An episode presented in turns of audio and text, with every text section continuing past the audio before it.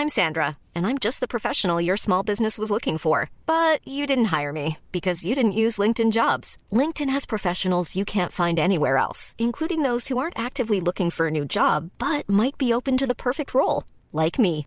In a given month, over 70% of LinkedIn users don't visit other leading job sites. So if you're not looking on LinkedIn, you'll miss out on great candidates like Sandra. Start hiring professionals like a professional. Post your free job on linkedin.com/people today.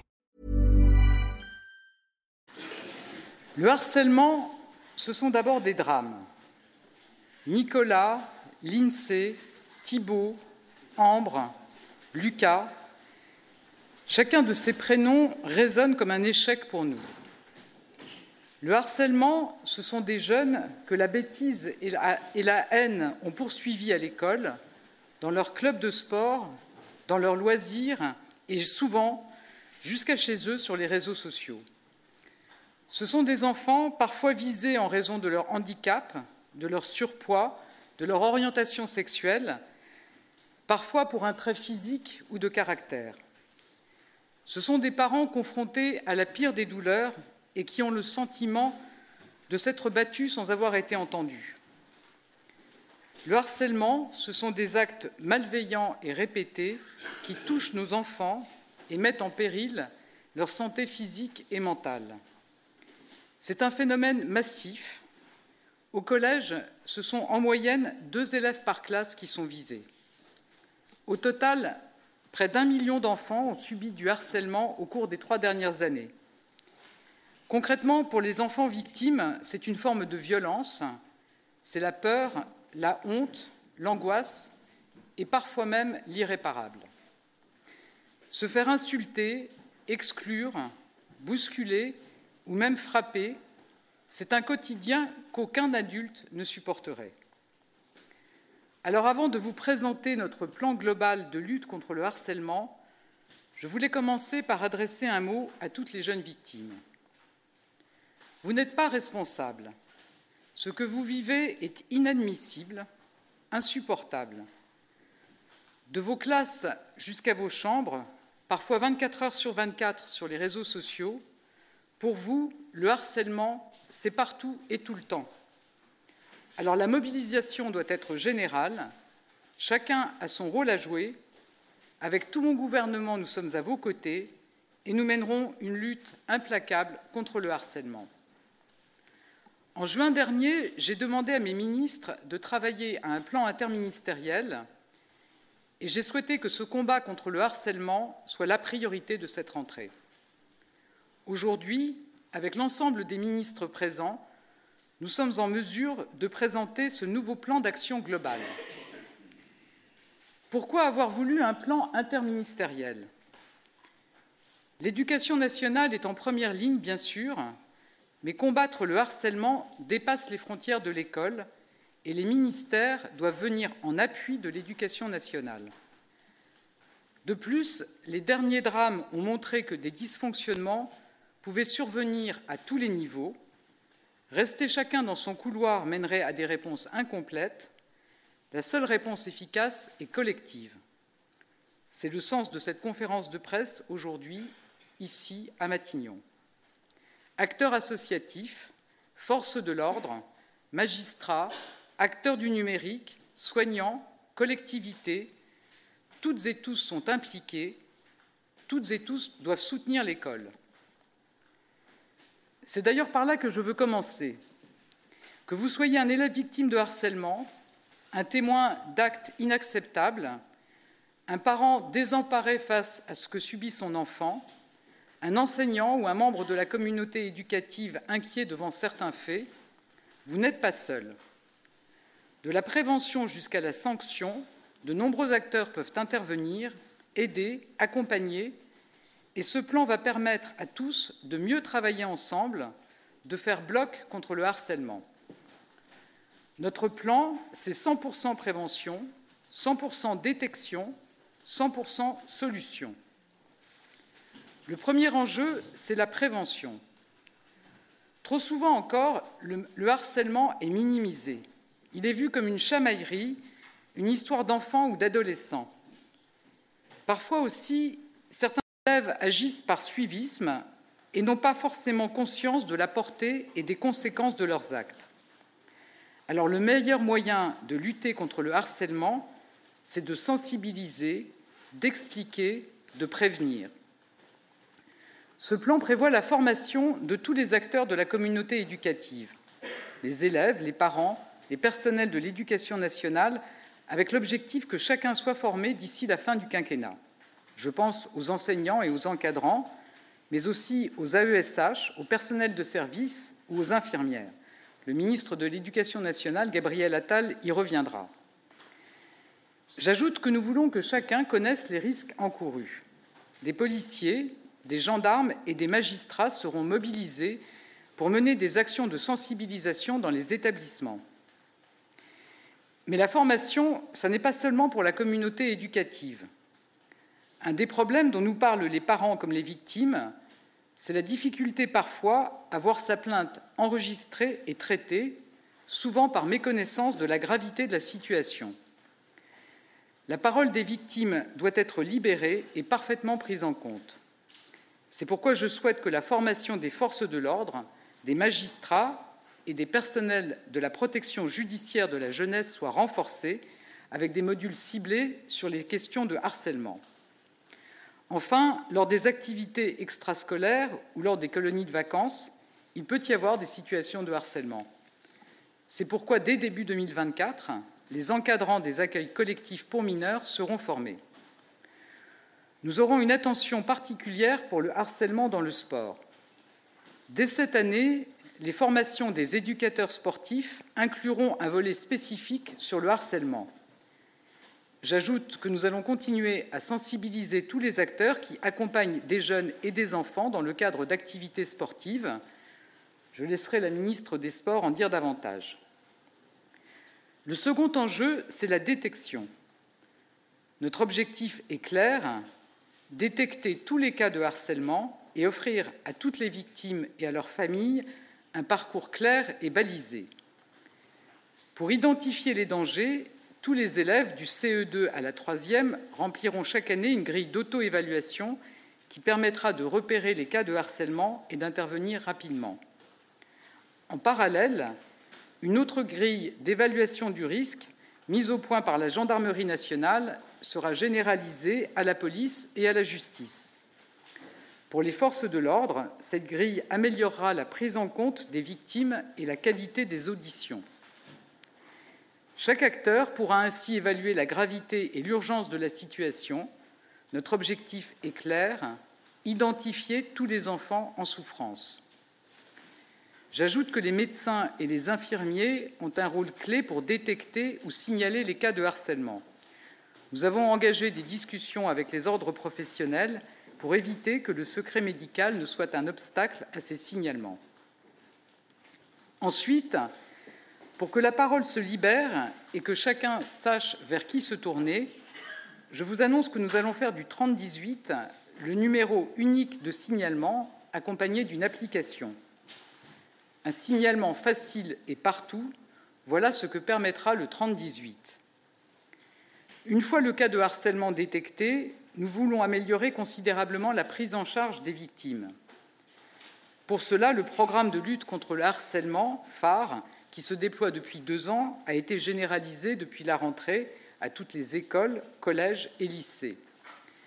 Nous allons également considérablement renforcer la coopération entre l'école, les forces de l'ordre et la justice, notamment à travers des rencontres entre les référents de chaque établissement et leurs interlocuteurs dédiés au sein de la police, de la gendarmerie et du parquet. Une circulaire interministérielle sera diffusée prochainement en ce sens. Le troisième enjeu, ce sont les réponses que nous apportons. Tout d'abord, le harcèlement doit cesser immédiatement et les auteurs être sanctionnés. Nous avons créé cet été un office des mineurs qui produira une doctrine nationale claire et unique pour améliorer la prise en compte des plaintes et la conduite des enquêtes en matière de harcèlement. Ensuite, pour ne rien laisser passer, la saisine du procureur sera désormais systématique en cas de signalement pour harcèlement, notamment grâce à une plateforme dédiée entre l'éducation nationale et la justice. Je souhaite également une saisine systématique des procureurs pour les plaintes. Le garde des sceaux, Éric Dupont-Moretti, y reviendra. Face aux auteurs, nous voulons des sanctions rapides en classe comme sur les réseaux sociaux. Ainsi, depuis cette rentrée, c'est désormais l'élève harceleur qui doit changer d'établissement. Et avec notre plan, je vous annonce que nous renforçons considérablement notre éventail de sanctions contre le cyberharcèlement. Nous allons développer la confiscation des téléphones et permettre d'exclure les élèves harceleurs des réseaux sociaux. Ces dispositions sont actuellement débattues au Parlement dans le cadre du projet de loi pour réguler et sécuriser l'espace numérique. Le ministre délégué chargé du numérique, Jean-Noël Barrot, y reviendra dans un instant. Le ministre délégué chargé du numérique, Jean-Noël Barrot, y reviendra dans un instant.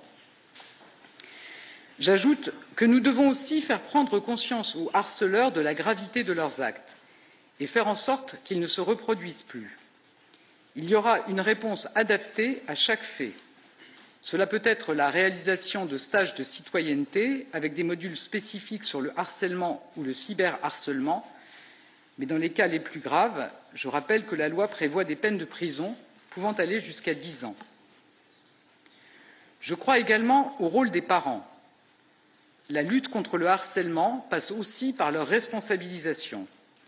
C'est pourquoi la situation familiale des jeunes ayant harcelé sera évaluée par les services de la protection de l'enfance.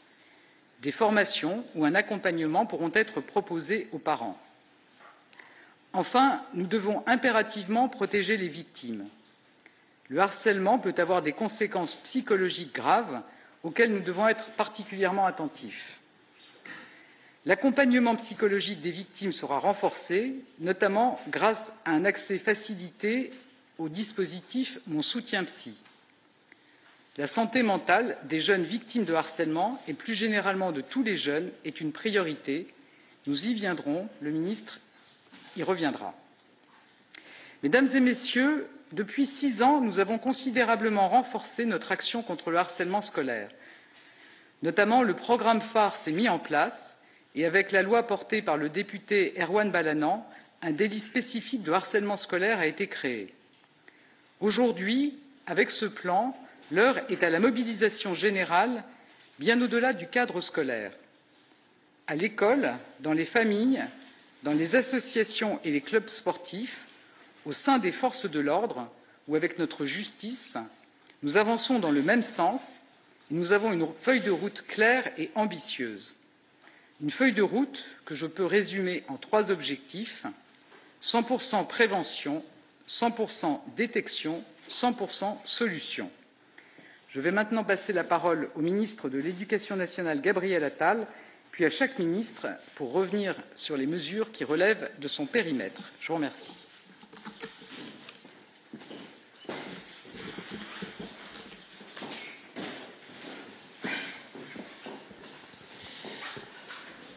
Non, c'est là-bas.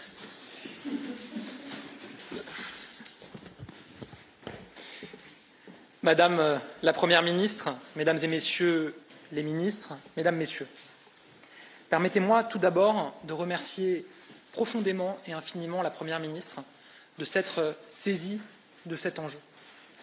Je crois que c'est la première fois qu'une euh, Première ministre, un Premier ministre se saisit à ce point de cette question et derrière cette mobilisation ici, depuis Matignon, il y a un message clair. Nous devons collectivement nous hisser à la hauteur de ce fléau qu'est le harcèlement scolaire. Nous l'avons dit, nous avons besoin d'un électrochoc. Ce moment, ce plan, c'est, je crois, la preuve que l'électrochoc a commencé.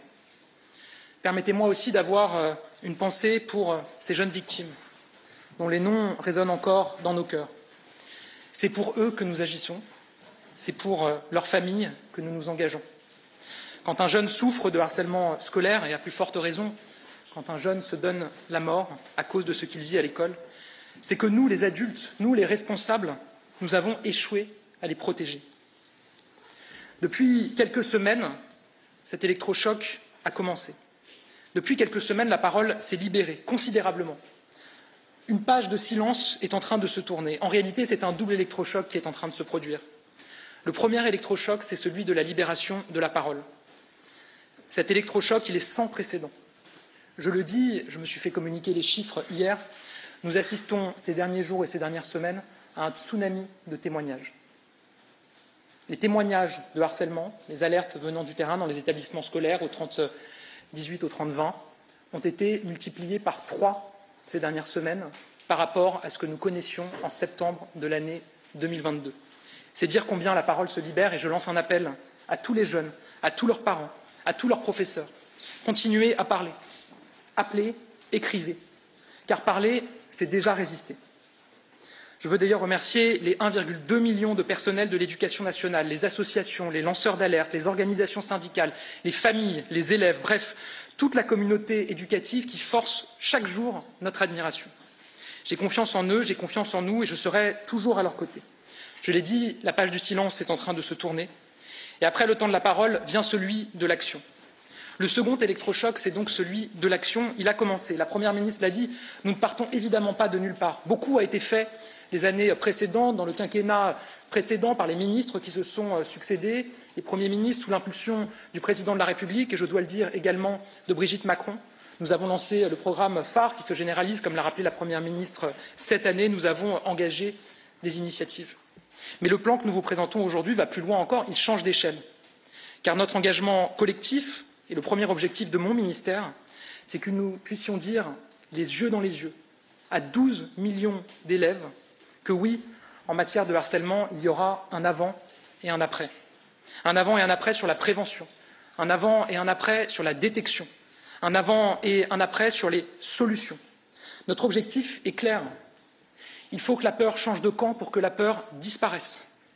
Vous l'avez vu, ce plan comporte de très nombreuses mesures. Je me concentrerai quant à moi sur trois mesures inédites et très importantes pour l'éducation nationale, qui reprend le triptyque qu'a indiqué la Première ministre prévention, détection, solution. Premier pilier de notre stratégie, c'est la prévention, pour éviter que le harcèlement empoisonne nos jeunes. Au fond, ce qui se joue ici est clair, c'est le droit au bonheur. Chaque élève de France a droit au bonheur. Chaque élève de France a le droit d'être heureux à l'école. Et ça commence très tôt, ça commence dès les petites classes. L'outil essentiel que nous allons mobiliser, la Première ministre l'a indiqué, c'est le travail avec les élèves dès les petites classes, les cours d'empathie, les cours de respect de l'autre, d'apprentissage du respect de soi et des autres, les compétences psychosociales. La France va donc inscrire dans le cursus scolaire des cours d'empathie sur le modèle de ce qui existe dans d'autres pays, notamment au Danemark où je me suis rendu. Ces compétences feront désormais partie officiellement des savoirs fondamentaux de l'école et nos professeurs des écoles le savent. C'est un enjeu absolument essentiel. Ils le font déjà s'agissant de la socialisation, de la découverte et de la gestion des émotions qui s'apprend dès les plus petites classes. Nous irons beaucoup plus loin. Ce sera inscrit au programme et je recevrai dès demain le président du Conseil supérieur des programmes pour le saisir de ce chantier en vue d'une pleine entrée en vigueur à la rentrée 2024. Mais nous n'attendrons pas la rentrée 2024 pour avancer, évidemment. Et dès la rentrée de janvier 2024, après les vacances, il y aura une école pilote par département qui s'engagera dans les cours d'empathie, de respect de l'autre, de tolérance, sur le modèle de ce qui existe dans d'autres pays où nous avons constaté ces dernières années que le harcèlement scolaire s'est effondré grâce à cette stratégie. Alors j'entends, certains vont dire, il y a les savoirs fondamentaux, la lecture, l'écriture, le calcul, évidemment, il faut garder du temps pour ces savoirs-là. Mais aucun élève malheureux à l'école n'apprend bien à l'école. Quand un élève est harcelé, c'est tout son esprit qui est envahi par le harcèlement. Il n'y a plus de place pour les autres apprentissages. En agissant pour le bonheur à l'école, on agit pour un meilleur apprentissage des savoirs fondamentaux, un meilleur apprentissage tout court. Donc je fais immédiatement le lien entre ce sujet et tous les autres. Deuxième pilier, deuxième mesure, la détection. Pour ne plus passer sous silence aucun cas de harcèlement.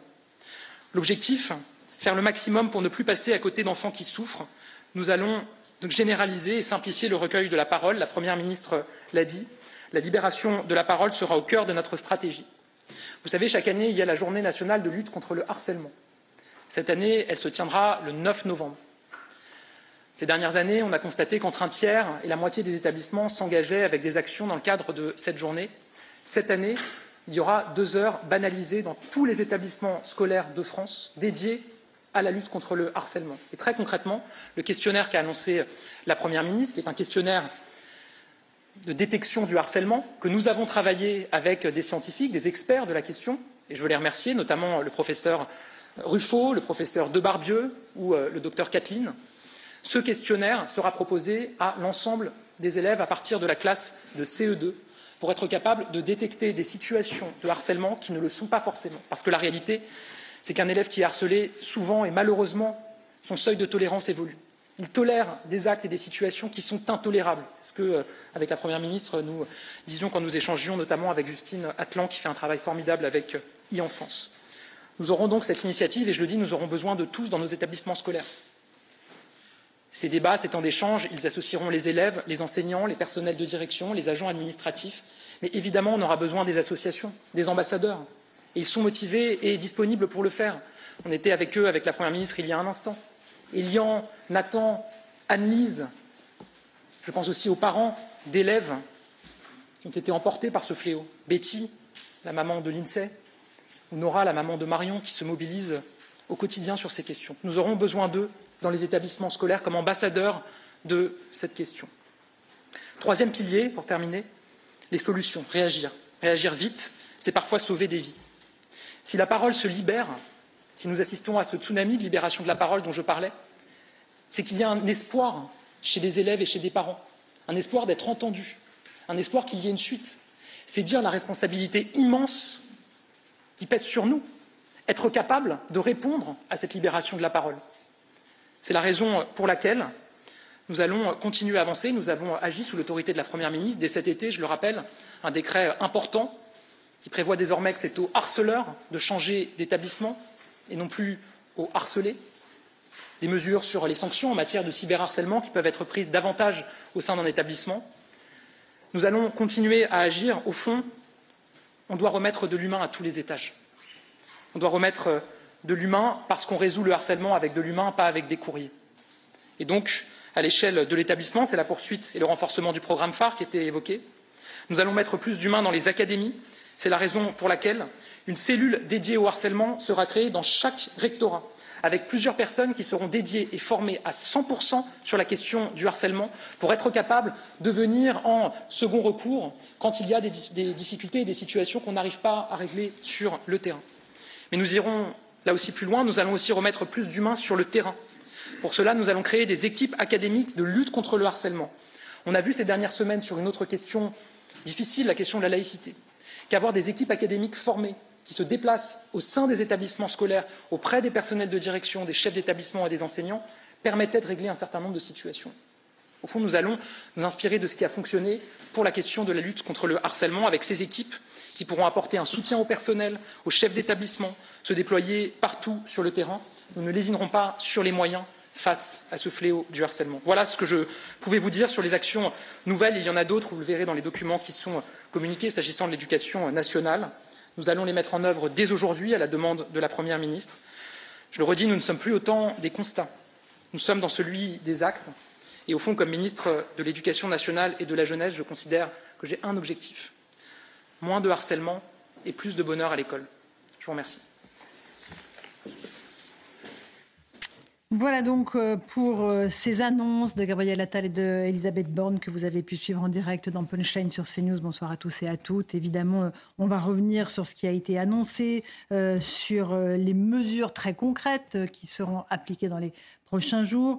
Et ce chiffre effrayant donné par Elisabeth Borne, deux élèves par classe sont harcelés quand on parle du collège. on a tous été touchés par les drames de l'actualité récente, Nicolas, l'INSEE, Ambre, Lucas.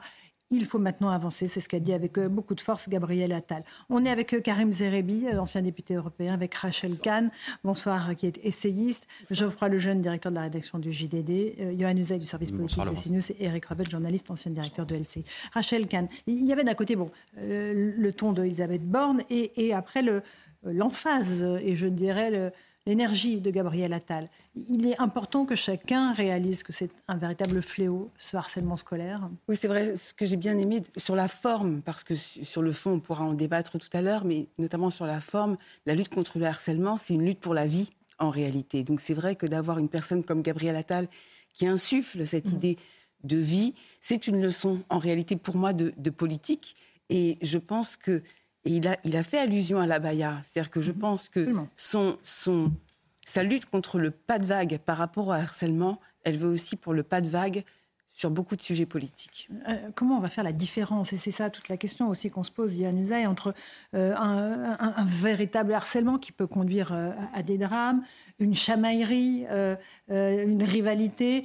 Ça va être extrêmement compliqué. il y aura des équipes académiques formées, mais au quotidien, ce sont les professeurs qui seront confrontés à cela. Et c'est pour ça que Gabriel Attal dit qu'il souhaite que l'ensemble des personnels de l'éducation nationale soient formés d'ici la fin du, euh, quinquennat. Parce qu'effectivement, détecter euh, ceux qui euh, sont harcelés de manière insupportable, qui pourraient pousser à des suicides, comme on l'a connu, hélas, trop souvent ces dernières semaines et ces derniers mois, et effectivement des, des, chamailleries. Et il y aura ce questionnaire aussi qui sera mis en place, et chaque élève devra y répondre une mmh. fois par an. je veux simplement revenir sur, sur une chose il y a une phrase qui m'a marqué quand Gabriel Attal dit, euh, il dit, pour une fois, en politique, il y aura un avant et un après. Et j'ai véritablement le sentiment que c'est vrai. C'est rare en politique qu'on puisse dire ça. Il y aura un avant et un après. Souvent en politique, il y a des mesurettes. Et on sait tout de suite que ça ne va rien changer. Là, pour la première fois, me semble-t-il, on a un ministre qui renverse la table. C'est souvent une expression qu'on utilise. Si on veut que ça change, il faut renverser la table. Pour une fois, c'est le cas et c'est suffisamment rare pour être souligné. On va avoir pour la première fois dans les programmes scolaires, donc Geoffroy Lejeune, des cours d'empathie. C'est-à-dire qu'aux côtés des maths, du français, euh, de l'anglais, de l'espagnol, il y aura des cours d'empathie. Est-ce qu'on réalise à quel point notre société en est arrivée pour qu'on bah. doive enseigner à nos enfants ce que c'est juste de se mettre à la place de l'autre, de se dire Comment je réagirais à sa place? C'est à la fois très bien de mettre ça en place et terrible. je pense que vous avez tout résumé. C'est c'est pas tellement pour le, ministre de l'Éducation nationale qui annonce ça que c'est une catastrophe. C'est pour la société dans laquelle on vit que c'est dramatique de devoir l'enseigner en réalité. Mhm. Et ça devrait faire partie euh, des, des, mœurs communes ou, à défaut de l'éducation, mais euh, mais pas de l'éducation nationale qu'elle a pour instruire en effet. Après, on vit dans un monde tel qu'il est. Il faut l'accepter comme ça. Et, on en est arrivé au point. Je crois que c'est un exemple dont il s'est inspiré du Danemark pour ça. Euh, on en est arrivé à un point où ça devient nécessaire. C'est mhm. tragique, mais c'est comme ça. Et au-delà de ça, on peut on peut s'amuser peut-être euh, des mesures qui ont été annoncées, pas s'amuser, mais euh, trouver que c'est pas assez ou que ça mhm. va, que ça va pas assez loin, etc. Moi, je pense en réalité que les choses ont déjà changé. Euh, je pense que ça a déjà changé parce, parce que qu'il y a un signal national qui est très mais bien sûr, parce qu'on a débattu ici avec mm. vous de, de, de la, la, la, pertinence ou non d'envoyer des policiers chercher un mm. élève en classe, mais je pense que c'est un symbole mm. très fort. La manière dont Gabriel Attal, et je pense que c'est une, comment dire, il y a une réelle empathie chez lui, c'est-à-dire qu'en fait, deux jours après sa nomination, il rencontre les parents de la petite Lindsay. Ça vous marque, en fait, ça marque un homme et un jeune homme encore plus. Ça marque quelqu'un de voir ces gens dans cette détresse-là. Et en fait, toute la communication qui a été faite autour, tout ce qui a été dit, euh, le fait que, que, ces affaires maintenant font beaucoup de bruit. Avant, on pouvait avoir des suicides dans l'indifférence générale. Tout ça, c'est terminé. Donc, je ne sais pas quelle sera l'efficacité de ces mesures, mais en attendant, il y a déjà quelque chose qui a changé. Maintenant, le harcèlement est un sujet, un sujet politique, mais aussi un sujet dans la société. Eric Revel, un petit mot oui, cours d'empathie au programme. Oui, bon, bah, vous avez extrêmement bien résumé les choses, Laurence. Mais Merci. Sur, sur, la forme, je dirais quand même euh, qu'on a assisté à une sorte de, euh, d'exercice de style à la Raymond Queneau. Vous voyez, c'est-à-dire que vous avez une Elisabeth Borne technocrate appliquée et sérieuse, et puis vous avez un Gabriel Attal, euh, politique de 34 ans, euh, déjà madré, qui, vous avez vu comment il a capté, captivé son auditoire dès le début. Alors je ne porte pas de jugement de valeur ni sur l'un ni sur l'autre, les deux sont utiles, mais bien sûr que Gabriel Attal fait aussi de la politique. Maintenant, est-ce qu'il y aura un avant et un après? Bah, écoutez, on verra. ça va dépendre aussi quand même des moyens. Regardez déjà les difficultés qu'on a à enseigner l'instruction civique dans notre pays, quels moyens à mettre en face, comment on va former euh, ces profs. Ce qui est sûr, ce qui est sûr, c'est que maintenant ces drames ne seront plus étouffés. Et puis ah, remarquez espérons-le, espérons-le. Remarquez une chose. le mouvement MeToo n'a pas empêché les violences pédophiles, malheureusement. 100% prévention, 100% détection, 100% réaction. Avant même le, dévoilement du plan, Gabriel Attal l'a utilisé depuis des jours et des jours ce, petit slogan pour bien marquer son territoire et sa prise de pouvoir sur cette question centrale. Karim Zerabi, comment on peut dire à un enfant voilà ce qu'est l'empathie? Comment vous, comment vous vous y prendriez, vous? La, tâche est, difficile. Hein. Personne euh, aujourd'hui euh, ne peut nier effectivement que cette mobilisation générale, euh, de qu'elle est salutaire, mais on attend quand même de voir les résultats concrets qui doivent découler de, ce plan. ce qui est intéressant, c'est qu'à travers cette double prise de parole de nature technique pour la Première ministre, c'est paradoxal, et de nature plus politique pour le ministre de l'Éducation nationale, donc il y a une forme de complémentarité, mmh. on sent qu'il y a une volonté politique qui est très forte. Or, on dit souvent que c'est l'absence de volonté politique qui fait que l'on parvient ou pas à résoudre un problème de société, oui, le problème de la vie quotidienne. Là, on a le sentiment qu'il y a la volonté politique, qu'il y a un sursaut, qu'il y a une mobilisation générale, qu'il y a des actes forts qui peuvent effectivement découler. Et des actes forts dont on a pu vérifier la véracité en amont de ce mhm. plan, puisque l'intervention effectivement des forces de l'ordre, comme disait Geoffroy dans une classe, ça a donné quand même un coup de semonce, une forme d'électrochoc.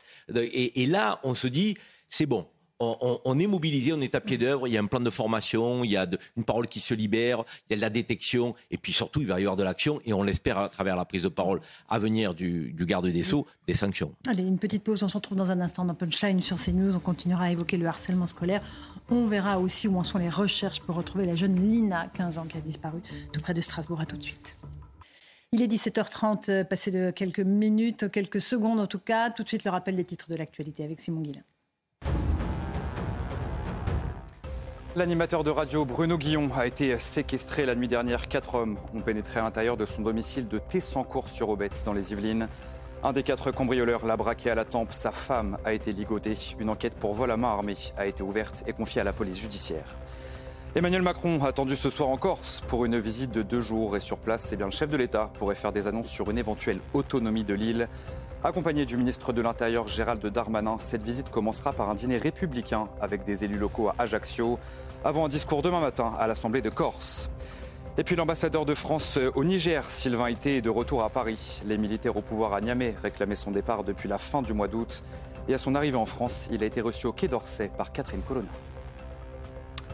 Merci beaucoup Simon Guillain euh, pour euh, ce rappel des titres de l'actualité. On est toujours avec Karim Zerebi, avec Rachel Kahn, Geoffroy Lejeune, Yohann Usaï, Eric Revel. Euh, c'est vrai que là, quand on, évoque tous ces drames, le harcèlement, ces personnes qui sont agressées, ligotées chez elles, ça dresse un tableau de notre société qui est assez sombre.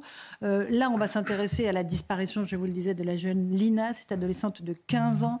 Euh, qui est désespérément recherchée par euh, sa famille et par les enquêteurs, par les gendarmes. On va écouter la maman de Lina. Elle a à nouveau pris la parole aujourd'hui euh, pour dire à quel point elle se battait. Elle se battait pour retrouver sa fille. Écoutez. Ben, c'est très compliqué. Euh... Je vais pas bien, ça c'est une certitude. J'essaye de, de, garder le cap parce que c'est comme ça que je vais pouvoir aider Lina. Parce qu'elle a besoin que moi je sois forte pour pouvoir l'aider elle voilà, j'en suis, là aujourd'hui. Je, me bats. Je, je lâcherai rien. Et euh, ça, c'est une certitude, jusqu'au bout. Alors oui, je, remercie euh, tous les gens qui sont venus et qui ont été euh, solidaires avec Lina et moi. tous ces gens qui ont été bienveillants, je les, remercie. Oui, ça fait chaud au cœur de voir qu'il y a des tas de bonnes personnes. J'ai besoin de ma fille. J'ai besoin de rien d'autre. Je veux ma fille. Comprenez? Je veux mon enfant. Voilà l'appel déchirant de la maman de Lina. Euh, les mots nous manquent évidemment, car devant cette douleur qui est insondable. Euh, il faut absolument voilà, que la réponse euh, à cette question lancinante qu'elle pose soit trouvée. Où est, mon enfant? Bah, C'est des moments qui, relèvent d'une horreur absolue pour, pour, une maman, pour un papa, pour des parents je veux dire, c'est insoutenable. Euh, la vie n'a plus de sens. Euh, donc tout d'un coup, tout s'écroule, quoi. Je veux dire. Et en plus, vous, vous n'en connaissez pas l'issue. Euh, quand vous perdez un enfant, le deuil est, déjà mm. très difficile et très compliqué. Mais là, vous ne savez pas si vous l'avez perdu totalement, de quelle manière, si est-ce qu'elle sera retrouvée ou pas. Enfin, je veux dire, quand on est parent, euh, c'est notre cas, mais même si on ne l'est pas, je pense, on, mhm. se dit quand même que c'est la pire des choses qui puissent arriver. Absolument. Euh, Rachel Kahn Oui, bah, c'est effroyable. Et puis c'est vrai que lorsqu'il y a ce vide, cet inconnu, pour les parents, pour une mère, forcément l'imagination peut aller dans des endroits les plus sombres et les plus terribles. Après, l'aspect positif, c'est la mobilisation peut-être de ce village, mhm. effectivement, qu'elle souligne en, quoi il reste encore cette fraternité, cette citoyenneté, cette bienveillance, entre guillemets, mais de, gens qui se sont mobilisés et qui peuvent la, soutenir. Et je pense que l'ensemble des Français la soutiennent aujourd'hui. Mais c'est vrai que ce vide vers l'inconnu est quelque chose d'effroyable. Euh, Augustin Donadieu et Fabrice Elser, vous êtes nos envoyés spéciaux euh, sur place. Bonsoir à tous les deux. On vient d'entendre la maman de Lina. Évidemment, elle est dans un état d'esprit euh, désespéré mais combatif. Elle, a l'espoir hein, de retrouver sa fille. Oui, elle a, l'espoir et elle, eu, n'a eu de cesse, lorsque l'on était avec elle ce matin, de répéter qu'elle voulait la retrouver à tout prix. Alors elle est très fatiguée. Pourquoi? Parce qu'elle est évidemment très sollicitée par les très nombreux journalistes sur place, par les gendarmes qui viennent la voir euh, tous les jours, plusieurs fois par jour. C'était d'ailleurs le cas ce matin lorsqu'on a essayé de, de, l'approcher, de lui parler vers 10h du matin. Elle était disponible et euh, les gendarmes sont arrivés. Ils ont procédé à une fouille minutieuse du jardin, du garage des éléments euh, qui étaient dans un euh, KGB juste à côté. Ils ont également probablement, puisque nous n'étions pas à l'intérieur, mais fouillé la maison, puisqu'ils avaient des gants, ils avaient des surchaussures, ils sont ressortis avec des objets. Donc les enquêteurs euh, travaillent d'arrache-pied pour tenter de résoudre cette énigme, ce, mystère. Cette mère de famille, elle est donc, comme je vous le disais, très fatiguée, bouleversée, et elle remerciait encore à notre micro ces très nombreux volontaires qui se sont mobilisés hier lors de la deuxième battue, avant-hier lors de la première battue, hier 380 personnes qui ont prêté main forte aux autorités et elle les remerciait pour cet élan de générosité, de solidarité qu'il apportait, mais toujours avec cette tristesse et ce cauchemar éveillé qu'elle vit euh, de ne pas pouvoir retrouver sa fille et de la serrer dans ses bras. C'est ce qu'elle nous a dit euh, ce matin, effectivement. Bien sûr, Augustin. il y a aussi les recherches qui se poursuivent. Deux étangs euh, ont été sondés dans l'après-midi, c'est bien cela? Oui, tout à fait. Pardon, la compagnie euh, fluviale de Strasbourg qui est arrivée euh, juste derrière moi aux alentours de 14h15 et qui très rapidement s'est attelée au sondage de cet étang, l'étang de Breu, à quelques centaines de mètres euh, de la gare où devait se rendre l'INA samedi dernier. Alors cette équipe de la compagnie fluviale de Strasbourg est composée de 10 personnels, dont 7 plongeurs qui se sont rapidement équipés et qui depuis 14h30, figurez-vous, eh bien, sonde euh, sans relâche cet étang à la recherche du moindre indice. Cela peut être évidemment un bout de tissu, un téléphone portable, une paire de chaussures, bref, tout ce qui pourrait eh bien, mettre les enquêteurs sur la trace de Lina, dont on est sans nouvelles depuis maintenant samedi 11h20, euh, heure à laquelle son téléphone a cessé euh, d'émettre. Donc pour l'heure, aucune piste hein, n'est écartée puisque la procureure de la République de Saverne, qui a tenu une conférence de presse hier, l'a bien dit, euh, toutes les pistes sont envisagées, même si il est vrai l'hypothèse de la fugue de, Lina eh bien, est, une, est une issue qui, semble s'éloigner. Et la mère de, Lina nous l'a dit ce matin, c'était une jeune fille joyeuse, heureuse dans, sa vie personnelle, familiale, amoureuse avec son petit copain et à la fois professionnelle, où elle travaille euh, en tant que stagiaire dans un petit commerce de proximité euh, non loin d'ici, tout près de l'étang. D'ailleurs, on a pu rencontrer sa gérante ce matin qui nous a effectivement confirmé qu'elle était très heureuse de venir au travail. Sa, collègue également nous a dit qu'elle était très bien intégrée et sa collègue qui l'a qu'il a revu pardon, le, vendredi soir à 19h et qui le lendemain, du coup, Nina a, disparu. Voilà, c'est vraiment le mystère ici qui plane sur cette petite commune, un petit peu loin de tout, il faut bien le reconnaître, une commune bouleversée par ces événements, aussi bien par la présence nombreuse des journalistes, des volontaires, des autorités chacun garde espoir, même si certains sont plus pessimistes que d'autres. Nous sommes actuellement sur la route où l'INA eh a disparu. Et cette route, évidemment, tout le monde en l'empruntant pense à cette jeune fille de 15 ans qui, pour l'heure, n'a toujours pas donné de nouvelles. Merci beaucoup pour ces précisions. Augustin Donadieu et Fabrice Elsner sur place. Euh, terrible situation. Eric Revel, on va attendre évidemment que l'enquête se poursuive et que les recherches euh, avancent. On espère juste que ce ne sera pas le même cas de figure que le petit Émile qui a disparu lui dans le il y a plus de Oui, oui, non, c'est tout ça est terrifiant. Non, mais je voulais juste revenir sur les propos de la, maman. Mhm, j'ai cette formule en tête, donc je voulais vous la livrer.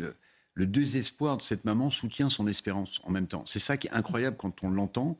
C'est-à-dire qu'elle est désespérée, mais en même temps, elle espère.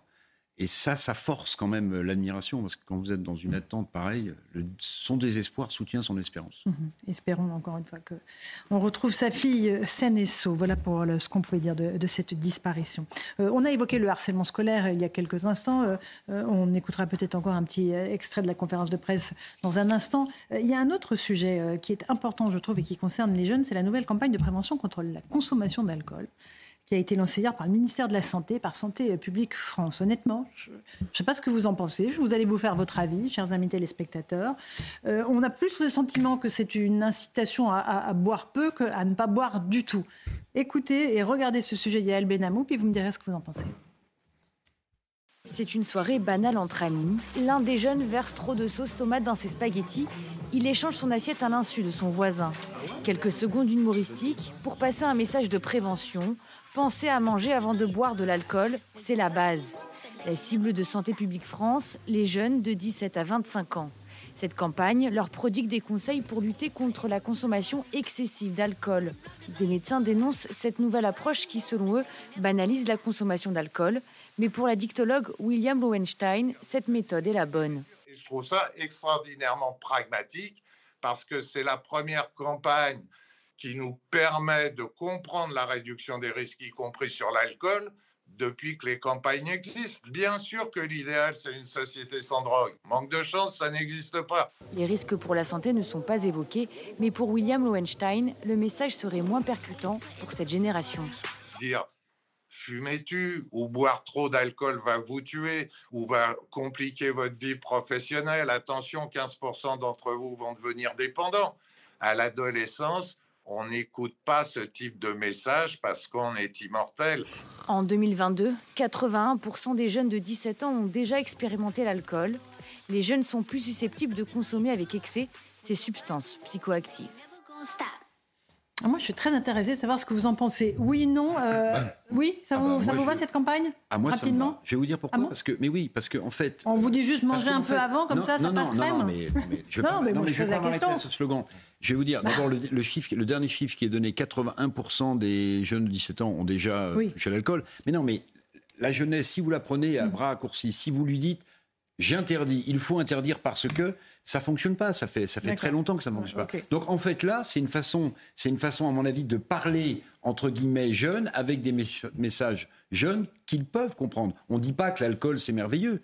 On dit, on dit, boire de l'eau avec l'alcool, c'est de la merde. on ne vous dit pas ne buvez si pas. Dites, je vous interdis euh, la réaction d'une jeunesse. Alors on va leur dire fumer un petit non, peu, mais non, pas trop. Non, non, non, voilà. mais, non, mais moi, je, je partage pas. tout à fait la, la vie Alors, de Dr. Lovenstein. Geoffroy, vous aurez tous la parole. Non, mais je suis comme vous, Laurence. Moi, il n'y a aucun des messages qui me dérange, évidemment. Mais c'est le premier où ils disent euh, manger avant de boire de l'alcool. C'est vraiment accepter l'idée qu'en fait, on ne peut rien faire contre le fait que les jeunes fassent ce qu'on appelle du binge drinking, c'est-à-dire boire beaucoup trop dans des, mm. dans des proportions hallucinantes. Et à jeun, évidemment. Euh, je trouve que ça fait un peu, un peu abandon. Ensuite, moi, j'ai un bémol sur la, sur la chose. Je me souviens que moi, à l'époque où, euh, où j'étais la cible de ce genre de campagne, c'était on inventait le capitaine de soirée. Vous dites, vous, êtes un peu plus vieux là, c'est ce que vous nous dites, je crois Pas du tout, euh, Laurence, comme vous êtes susceptible. Non, non. Ce non, vous êtes plus jeune. Ah, ah, je suis, plus, moi, je suis éternellement jeune, mon ami. Moi, j'ai 15 ans de plus, de plus qu'eux. Et, euh, et, donc, je crois qu'il y a 15 ans, c'était l'invention du capitaine de soirée. Et c'était le slogan. Un verre, ça va. Et... Moi, c'était un verre, ça va. Trois, jours, trois verres, bonjour les dégâts. Et voilà. c'était encore 10 ans avant. Je, témoigne de cette, de cette mm. époque en disant que ça nous faisait marrer, ça nous touchait absolument pas. Ah et moi, je pense, je pense que pour le coup, euh, comment dire, la jeunesse mm. euh, a peu, enfin, euh, ne fonctionne que par la peur. C'est-à-dire qu'en gros, vous allez sensibiliser évidemment une petite partie des gens, et c'est très bien, il y a des gens mm. raisonnables qui vont se laisser convaincre par le, discours, etc. Je pense que l'immense majorité, malheureusement pas, parce que comme le disait le docteur, ils se sentent euh, invulnérables. En revanche, par immortel, contre, il a dit. Euh, immortel. Totalement ça. Mm. Immortel. En revanche, la perspective de la sanction, si par exemple on prend le volant, moi je, considère que ça c'est quelque chose vraiment pour le coup. Je me souviens très bien de mes copains qui, qui partaient en boîte de nuit, qui s'obligeaient à pas boire parce qu'ils avaient peur de perdre le permis qu'ils venaient d'avoir, et là pour le coup ça fonctionnait beaucoup plus. Donc c'est la sanction. Johan, vous êtes le seul jeune de ce plateau. Oui. Encore un peu? Non, Rachel, pardon. Euh, je vous mets dans les jeunes. Ah je vous mets dans les jeunes. J'ai failli mal. Non, mais on, voit bien que euh, les, certaines campagnes de prévention entre guillemets classiques ne fonctionnent pas auprès d'une certaine population, notamment auprès des jeunes qui, à cet âge-là, euh, quand on vous dit euh, ne buvez pas, c'est pas bon pour la santé, votre santé, ça n'est pas une préoccupation. Vous, êtes jeune, vous avez le sentiment que vous ne serez jamais malade, que vous avez toute la vie devant vous. Mm. Donc accompagner ces jeunes et leur dire de quelle manière est-ce qu'il faut boire et consommer de l'alcool, je trouve qu'effectivement c'est une bonne approche. Donc il faut boire autant d'eau que d'alcool et avoir l'estomac plein. Oui, bien sûr. Mais, J'ai eu Guy les bons tuyaux. Mais, et, c'est la même chose pour la drogue, pardon. Mais euh, vous savez que. Ah non, la drogue, euh, c'est.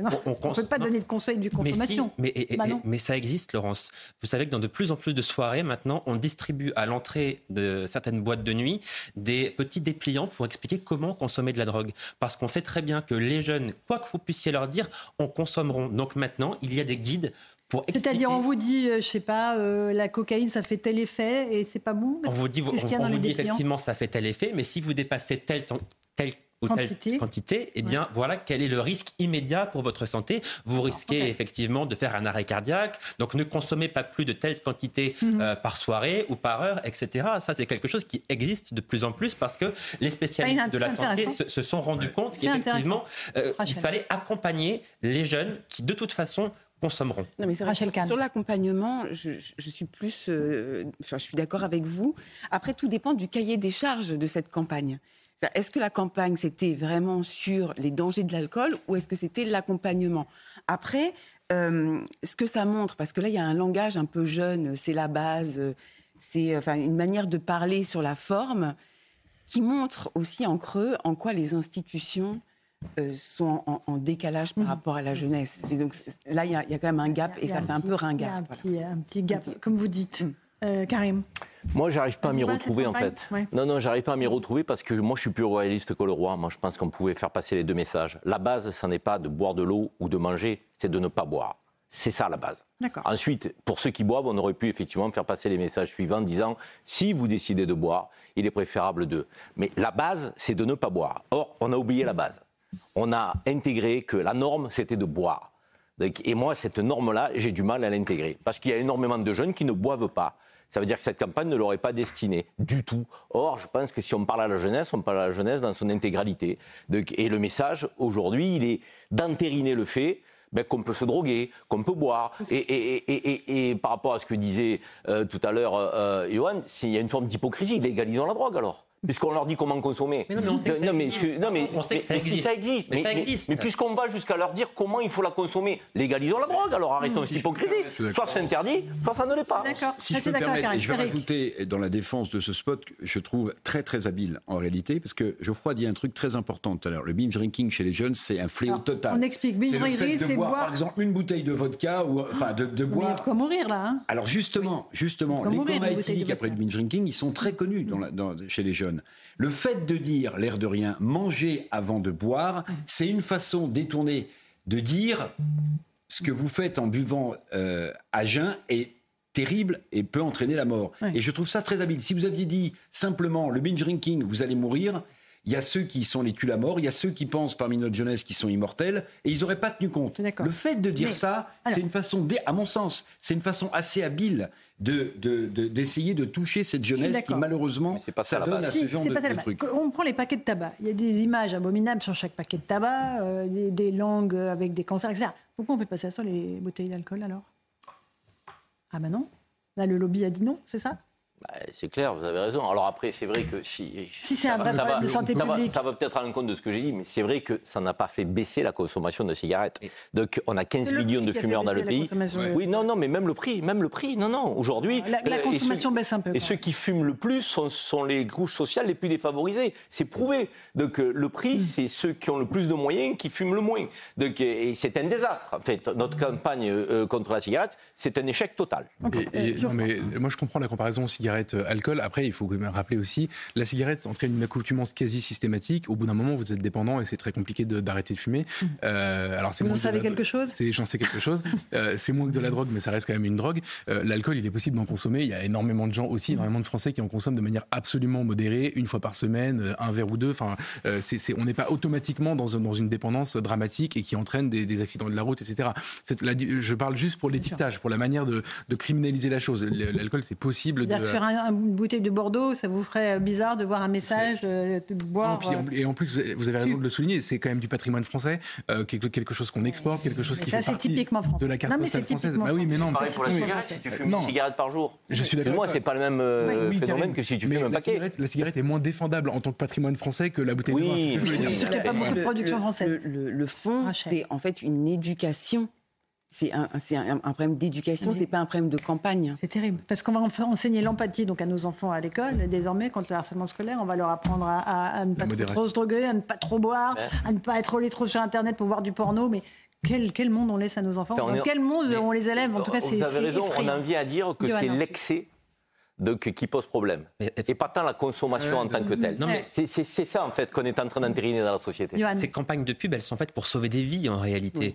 C'est-à-dire qu'il y a une grosse différence entre la cigarette et l'alcool et la drogue. C'est-à-dire que l'alcool et la drogue consommés en très grande quantité, en un temps donné très restreint, peut entraîner une mort imminente, ce qui n'est pas le cas avec la mmh. cigarette. C'est pour ça qu'il y a des campagnes de prévention extrêmement ciblées auprès d'un public dont on sait que, quoi qu'il arrive, il ne renoncera pas à boire une grande quantité en peu de temps ou à consommer beaucoup de drogue en peu de temps, là, il y a un risque de mort imminente. Donc, il est heureux, me semble-t-il, d'accompagner ce public-là en leur disant consommez plutôt de cette manière-là afin d'éviter d'avoir des graves problèmes dans les heures qui suivent la consommation. la base, c'est de ne pas boire. Mais absolument, Oui, on est d'accord. oui, mais c'est pas dit. Pas de conduite à. On peut dire les Un deux. dernier mot pour vous, Rachel Kahn. Vous vouliez euh, nous parler euh, de l'ONU qui a interdit, qui a réagi à l'interdiction euh, pour les athlètes françaises de porter le hijab au JO de 2024. Euh, L'ONU a estimé qu'au nom de la laïcité, personne ne devait imposer à une femme ce qu'elle doit porter ou non. On a peu de temps, mais j'avais envie de vous donner la parole sur ce sujet. Oui, donc c'est la, haut commissaire des, Nations Unies aux droits de l'homme et je, trouve vraiment que cette position euh, m'interpelle énormément en fait, euh, surtout à l'aube de 2024 et des JO qui se dérouleront en France. Déjà parce que la mission de l'ONU c'est de bâtir la paix et qu'on aurait bien aimé avoir le positionnement de cette dame sur des athlètes iraniennes notamment. Euh, et puis qu'on on sent bien là euh, le, travail de lobby qui se passe au niveau de l'ONU, au niveau des instances aussi euh, européennes qui vont complètement à l'inverse de nos fondamentaux et notamment des fondamentaux que sont le sport, et notamment de la charte olympique écrite par euh, Pierre de Coubertin, où le sport est une liberté, une émancipation, un droit de l'homme même. Euh, sur le fondement en fait de cette prise de position, euh, c'est la non-discrimination, sauf que par rapport à une culture. Donc elle écarte le côté culturel pour en faire du voile un côté culturel. Sauf que dans notre culture, nous ne sommes pas un peuple euh, ethnique, nous ne sommes pas un peuple religieux, nous ne sommes pas un peuple racial. Nous avons la culture, un principe fondamental qui est la laïcité avec l'émancipation des femmes. Et dans notre culture, eh bien, les femmes et l'ensemble des athlètes doivent porter le maillot tricolore. Voilà, c'était ma réponse à tout. cette. Et Voilà. c'est tout. Et c'est tout. parce Le que- maillot tricolore, parce que la, et c'est la déjà République merveilleux. est une. Voilà. Bien et sûr. donc on a un, un maillot. Et donc, c'est les droits de l'homme et de la femme. Et de- bien sûr. Qu'il faut respecter. Bien sûr. Euh, on est tous d'accord sur cette question, je pense, euh, à propos de ce qu'a dit cette euh, dame de l'ONU. Allez, on fait une petite pause. On se retrouve dans un instant dans Punchline sur CNews et sur Europe 1. On reviendra sur ce plan contre le harcèlement scolaire qui a été annoncé par Elisabeth Borne et Gabriel Attal, avec notamment ces cours d'empathie qui seront désormais au programme de nos enfants dans les collèges et les lycées. À tout de suite dans Punchline.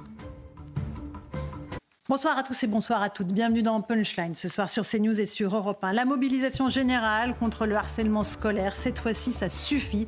Cela doit s'arrêter, a scandé Gabriel Attal, accompagné d'Elisabeth Borne. Le ministre de l'Éducation nationale annonce que des cours d'empathie seront désormais au programme des élèves à partir du collège. Des cours d'empathie, des cours de tolérance. Imaginez-vous ce que cela veut dire pour notre pays, que l'on doive enseigner comment se mettre à la place de l'autre, comment comprendre ses sentiments, comment imaginer sa peine ou sa douleur. Sommes-nous arrivés à ce point d'inhumanité ou de décivilisation pour que l'on doive inscrire cela dans nos programmes scolaires, à côté des maths, des français ou de l'histoire? Ce que cela révèle de notre société, de nos défaillances en tant que parents, adultes, citoyens et lourd de conséquences. Une société sans empathie où les écrans des téléphones portables ont remplacé l'affection, l'écoute et le respect. Espérons que cette France-là n'a pas disparu complètement, celle de la solidarité et de la bienveillance qui sont, je l'espère, encore des valeurs de notre République. On va en débattre ce soir dans Punchline sur CNews et sur Europe.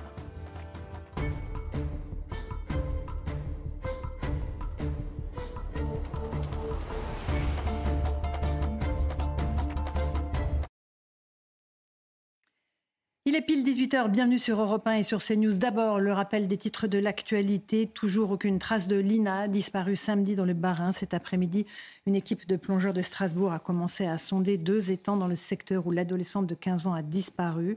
Les plongeurs ont d'abord quadrillé l'étang du Breu, au bord duquel passe une piste cyclable, que Lina aurait dû emprunter, euh, aurait dû emprunter samedi entre sa maison et la gare. L'animateur de radio Bruno Guillon a été séquestré la nuit dernière. Quatre hommes ont pénétré à l'intérieur de son domicile de Tessancourt sur Aubette dans les Yvelines. Un des quatre cambrioleurs l'a braqué à la tempe. Sa femme a été ligotée. Une enquête pour vol à main armée a été ouverte et confiée à la police judiciaire. La secrétaire d'État à la citoyenneté a présenté sa démission aujourd'hui après avoir été vaincue aux élections sénatoriales en Nouvelle-Calédonie. C'était dimanche. C'était la seule membre du gouvernement en lice au sénatorial. Elle a été battue par un candidat indépendantiste, Robert Xouwi. Enfin, la collection d'Olivier Roustin pour Balmain, dévoilée ce soir à Paris, une dizaine de jours après le vol de 50 pièces de cette même collection. Le monde de la mode a retenu son souple alors que l'équipe a travaillé jour et nuit pour que le défilé puisse se tenir ce soir. C'est ce qu'a confié le créateur Olivier Roustin. Voilà pour les grands titres de l'actualité. On se retrouve sur CNews et sur Europe 1. Il est 18h01 et une poignée de secondes avec Rachel Kahn. Bonsoir Rachel. Vous êtes essayiste avec Geoffroy Lejeune, directeur de la rédaction de JDD. Bonsoir Geoffroy. Karim Zerebi, euh, ancien député européen. Bonsoir, Karim. François Puponnet, ancien député. Bonsoir. Laurence. Et Eric Revel, euh, journaliste, ancien directeur de LCI.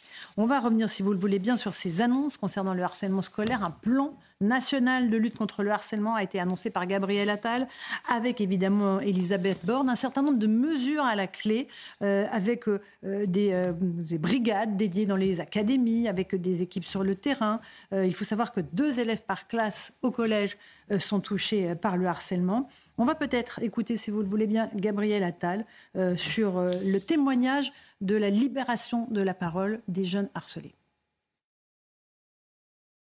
Nous assistons ces derniers jours et ces dernières semaines à un tsunami de témoignages. Les témoignages de harcèlement, les alertes venant du terrain dans les établissements scolaires au 30 18 au 30-20 ont été multipliés par trois ces dernières semaines par rapport à ce que nous connaissions en septembre de l'année 2022. C'est dire combien la parole se libère et je lance un appel à tous les jeunes, à tous leurs parents, à tous leurs professeurs. Continuez à parler.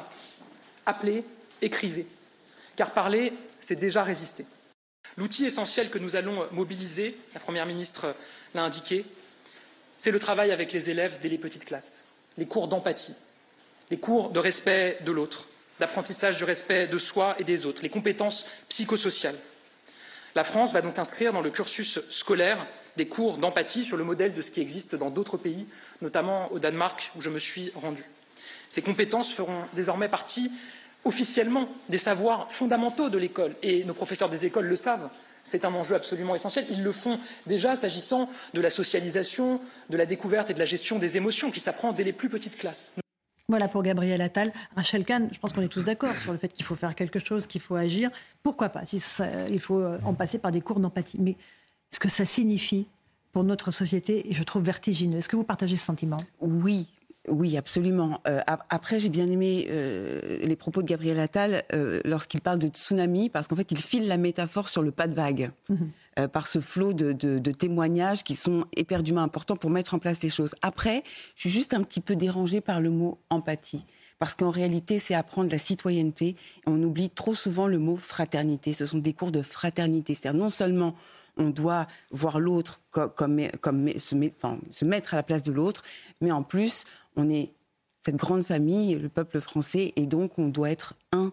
Donc en fait, revenir à l'éducation de cette famille républicaine. Mais ça veut dire aujourd'hui, je ne sais pas qui veut prendre la parole, que nos enfants ne se mettent pas à la place des autres. Ce sont des individualistes forcenés. On ne pense qu'à soi-même, Eric Revel, c'est bah, ça? euh, Même quand on a 10 ans, 12 ans? Les enfants sont toujours, ont toujours été, quelles que soient les générations, quand même cruels entre eux. Euh, si, si, vous vous rappelez, euh, ma chère Laurence, moi je me souviens de mes cours de récréation, c'était pas, euh, c'était pas d'une docilité parfois dans le. La guerre des moutons des Non, non, non, non, pas, pas, pas si loin, mais voilà, bon, c'était parfois un peu frictionnel. Mhm. Non, ce qui est essentiel, c'est que ça soit devenu une cause nationale et que ce plan mhm. interministériel qui soit mis en place. Parce que je pense que le harcèlement va crescendo avec l'ensauvagement de la société. En fait, les deux sont liés. Moins il y a de citoyenneté euh, chez les adultes, chez des casseurs, chez des voyous, chez des racailles, plus bah, finalement cette violence vous la retrouvez aussi euh, dans, le berceau de l'éducation qu'est mmh. l'école. Bon, maintenant, ce qui m'a fait un peu rire, je vous le dis euh, franchement, si on peut rire, c'est que la présentation qu'en a faite Elisabeth Borne avec ce plan interministériel, hein, très bien maillé, etc., mhm. c'est comme si l'État découvrait, alors que dans l'entreprise ça existe depuis tellement longtemps, qu'il ne faut pas travailler en silo, mais de manière horizontale. Vous voyez, c'est-à-dire faire travailler tous les ministères interrogés entre eux. Bon, c'est une révélation euh, importante. Maintenant, on, est d'accord, euh, c'est important ce qui vient de se passer, mais ce qui compte, ce sont les faits et les, mhm. les actions concrètes. Combien de jeunes seront moins harcelés? Combien les harceleurs seront-ils punis à quel moment? Mhm. Voilà, on veut voir maintenant ça sur le terrain. Il y aura des choses concrètes, hein, Geoffroy Lejeune, confiscation du téléphone portable, bon, interdiction de réseaux sociaux, bon, c'est pareil, ce sont des mesures qui peuvent être contournées, évidemment, si, si on le veut. Mais ça va dans le bon sens pour vous ou pas? Oui, rien. En tout cas, il n'y a rien qui va dans le mauvais sens. Ça me fait penser, vous savez, quand François Hollande, on se moquait beaucoup de lui à l'époque, disait qu'il avait une boîte à outils pour euh, résoudre le, chômage. Là, c'est un peu une boîte à outils. Ce sont des petits outils. Je ne dis pas qu'il y en a un qui sera déterminant. Je ne dis pas que même tous ensemble, ils seront déterminants. Pour moi, ce qui est essentiel, c'est qu'il y a quelque chose qui a déjà changé dans l'approche sur le sujet. Et notamment, d'ailleurs, moi, je suis d'accord avec Eric. Je pense qu'il y a de la cruauté entre les enfants de tout temps. Euh, je pense que la différence, peut-être, avec la société d'aujourd'hui, c'est l'outil numérique. En fait, c'est la, possibilité de continuer le harcèlement le soir par les téléphones, etc. Mais globalement, en fait, le, le moyen d'agir le plus facilement possible euh, et, et, de contenir cette violence entre les enfants, c'est les adultes en fait, c'est le personnel euh, éducatif. Et dans les dernières semaines, on en parle assez peu, on en ils en ont un peu parlé dans la conférence de presse, mais ce qui a pêché, c'est ça, en réalité. C'est-à-dire que dans le cas, on vous, je reprends les exemples que vous avez cités tout à l'heure, l'INSEE, Nicolas, les adultes étaient au courant. Euh, les parents essayaient, les parents écrivaient, les parents allaient voir les professeurs, les parents essayaient d'alerter pour, pour dire qu'il y avait un énorme problème, et c'est l'éducation nationale qui a mal répondu. En tout cas, c'est les, les, les, proviseurs, les rectorats, etc., qui n'ont pas répondu, qui n'ont pas agi. Donc moi, ce que, ce que je trouve formidable avec la séquence qu'on vit, formidable si le mot peut, peut être utilisé en, l'espèce, c'est que la médiatisation, donc ça, c'est pas le gouvernement, c'est nous, c'est tous les médias euh, collectivement qui se sont emparés de ça, a mis une pression sur les, en tout cas, va donner envie. L'institution va ouvrir les yeux et va être beaucoup plus vigilante, c'est sûr et certain. Et ensuite, une fois qu'ils seront saisis de cas, il y aura un discernement qui, à mon avis, sera beaucoup plus aiguisé. Bien sûr. Euh, Karim Zerabi. Non, mais quand on dit que les, enfants ont toujours été durs entre eux, c'est vrai. Mais je pense qu'on a franchi un palier. Euh, ça va au-delà, en réalité. Et, et, je crois que les enfants reproduisent ce que la société est, est devenue parce que les adultes ont fait et font de la société. Je veux dire, il y a des gestes simples qu'on connaissait quand on était gamin, même si dans les cours d'école, il y avait effectivement des, des, moments difficiles pour les uns ou les autres quand vous étiez dans un bus, vous, vous voyez les adultes se lever pour laisser la personne âgée, une femme enceinte. Entre voisins, il y avait beaucoup plus de solidarité qu'il n'y en a aujourd'hui. Euh, on était réprimandé parfois par le père d'un copain euh, donc, euh, qui habitait le même quartier que nous. Aujourd'hui, on tourne la tête. Quand l'enseignant, le maître, le magistère à l'école vous punissait, on reprenait une punition à la maison. Aujourd'hui, vous avez des parents qui viennent et qui portent la main sur le maître. Donc, les enfants ont tendance aussi à reproduire, je dirais, cette forme de déviance comportementale des adultes qui les entourent. Il n'y a pas de hasard. Et donc, on est monté en puissance donc dans la cruauté donc, euh, des enfants entre eux. Moi, je dirais ni plus ni moins que ces, cours d'empathie, c'est le retour de l'instruction civique versus 21e siècle. Quoi. Parce que c'est ça aussi que nous avions et qui a disparu très vite. La citoyenneté, le vivre ensemble, le respect, le civisme, tous les jours, on y avait droit. On avait cette petite piqûre de rappel euh, de, euh, mm. collective. Euh, tout ça a disparu. Et maintenant, on nous dit, par des cours d'empathie, on va revenir à quoi? Ben À l'essentiel à ce qui, ce qui devrait être naturel, mais, qui ne l'est plus. Tu respectes l'autre. Mais bien sûr. Évidemment. C'était tellement. Tu ne l'insultes pas. À l'évidence, je veux dire. Mais est-ce que c'est à l'école de le faire? Ça, c'est pas aux familles. C'est aussi à l'école de le faire quand on voit que la société, permettez-moi l'expression un peu triviale, part en biberine. Mm. Donc, je pense que c'est aussi à l'école, peut-être, de remettre cette question au centre. Maintenant, il va falloir que la communauté des adultes, dans son ensemble, dans sa totalité, suive. C'est-à-dire qu'il va mm. falloir que les parents se remettent aussi en question. Donc, et ça, c'est une réalité qu'il faudra mettre. Euh, euh il y aura des sanctions à la clé, hein, parce qu'on évoque effectivement des sanctions qui vont jusqu'à des peines d'emprisonnement. Peut-être que voilà, ça fera réfléchir certains harceleurs qui devront changer d'école et peut-être leurs parents, François Péponi. Quel constat d'échec hein. mais, mais, bien sûr. Que le ministre, effectivement, emploie les termes de tsunami, euh, de dénonciation par rapport à ce qu'on disait avant sur pas de vague. C'est-à-dire que l'éducation nationale n'a rien vu venir et essayer de cacher. Cacher, on n'en sait pas. Donc là, on dit, OK, il ben, faut regarder la vérité en face. 2 millions d'enfants harcelés, il faut réagir et on va essayer d'apprendre aux enfants à respecter les autres. Moi, je pensais naïvement que à l'école, on leur apprenait aussi le respect de l'autre, de, par la pédagogie qui était mise en œuvre. Bon, il va falloir en faire plus. Mettre ça dans le cursus.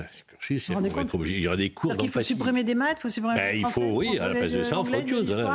parce qu'il faut lutter contre le racisme, contre l'antisémitisme, maintenant contre le harcèlement. Enfin, et donc, on en rajoute tous les jours. On crée des commissions partout. L'éducation nationale, il y, a des, il y a des cellules pour euh, chaque cas. Enfin, on commence à être dépassé par le, par le mm. phénomène. Et donc, je pense qu'il faut repenser le modèle complet. Mais après, les enfants, il n'y a pas de secret. Ils reproduisent ce qu'ils voient à la maison ou, ce qu'ils voient dans la rue. ou sur leurs écrans. Des, des parents. Enfin, leur téléphone portable. Oui, mais regardez aussi ce qui se passe dans les, en voiture. Mm. Le nombre de gens moi, qui, que je vois conduire et qui insultent celui d'à côté avec les enfants derrière, mais c'est tous les jours. Donc, et, et c'est vrai qu'effectivement, Karim le disait, quand avant il y avait un problème avec les enseignants, euh, généralement les parents venaient donner raison à l'enseignant et s'en prenaient. Aujourd'hui, on vient frapper l'enseignant. Donc les enfants ne font que reproduire. Donc si on, s'attaque aux enfants, c'est bien, mais il faut aussi s'attaquer aux parents. On est en ligne avec Hugo Martinez, qui est le président de l'association Hugo, euh, qui a été euh, un des spectateurs de cette conférence de presse donnée par Elisabeth Borne et un, certain nombre de ministres, dont Gabriel Attal. Est-ce que ce que vous avez entendu va dans le bon sens, Hugo Vous qui avez été vous-même harcelé, des cours d'empathie, ça peut aider? Oui, bonsoir Laurence Ferrari. En effet, nous avons un échange même avec la Première ministre et le ministre Gabriel Attal qui a été très fructueux avec l'ensemble des associations. C'est une première hein, qu'on a pu euh, être réunis en tant qu'association euh, tous autour de la Première ministre. Et cette conférence de presse qui est inédite, c'est historique hein, pour la lutte contre le harcèlement scolaire.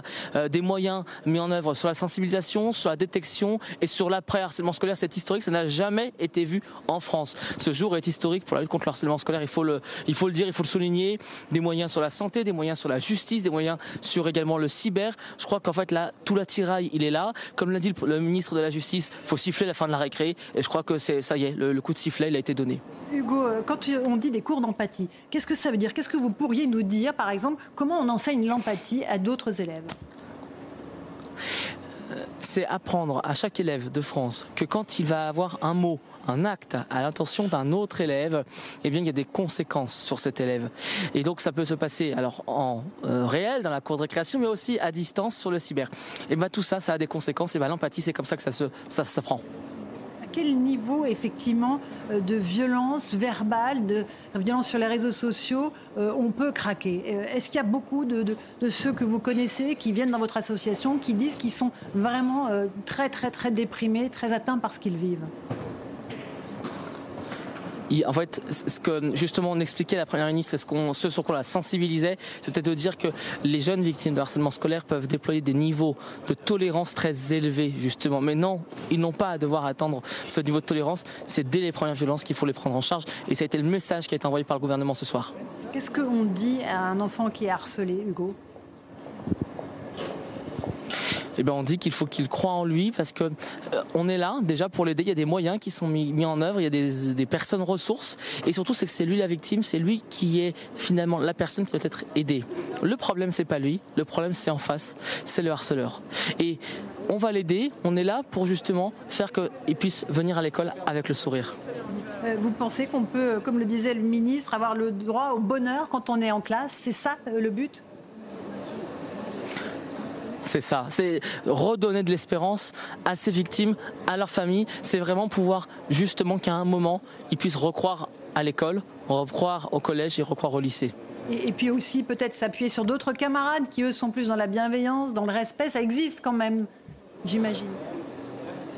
Ça existe parfois, mais pas assez souvent malheureusement. Et c'est ça sur quoi on va travailler aussi avec le gouvernement et avec ce plan interministériel.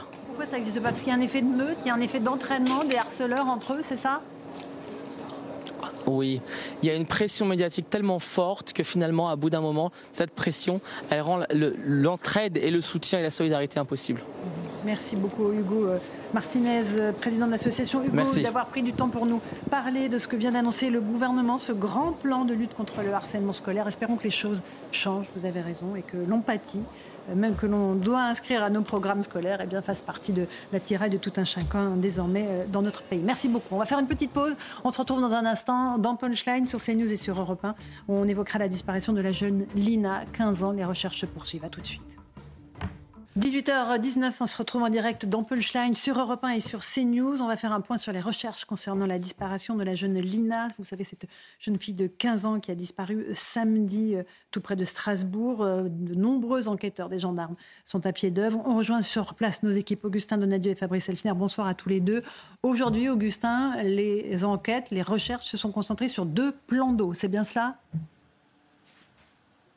Effectivement les, deux plans d'eau qui se situent à quelques centaines de mètres de la gare où devait euh, se rendre samedi euh, Lina. C'est ici, effectivement, près de ces deux plans d'eau, que les chiens pisteurs ont perdu euh, sa trace. Il faut savoir que la brigade fluviale de Strasbourg était mobilisée. Sept plongeurs qui viennent de sortir il y a à peu près 30 minutes de cet étang. Donc les fouilles sont maintenant terminées. Pas de communication à ce stade sur d'éventuels objets retrouvés. D'ailleurs, les journalistes étaient tenus à bonne distance hein, pour le bon déroulement des opérations Cette vérification des étangs, elle rentrait véritablement dans les priorités fixées par la procureure de la République de Saverne hier. Dorénavant, les enquêteurs vont se concentrer sur les vidéos de les qui pourraient se trouver sur la départementale qu'a emprunté l'INA pour se rendre à la gare. Il faut savoir que les bandes des commerces de la petite commune de Sainte-Blaise-sous-Roche ont déjà été saisies par les enquêteurs. On imagine qu'elles sont en train d'être analysées pour pourquoi pas tenter de distinguer Lina dans l'une des voitures si jamais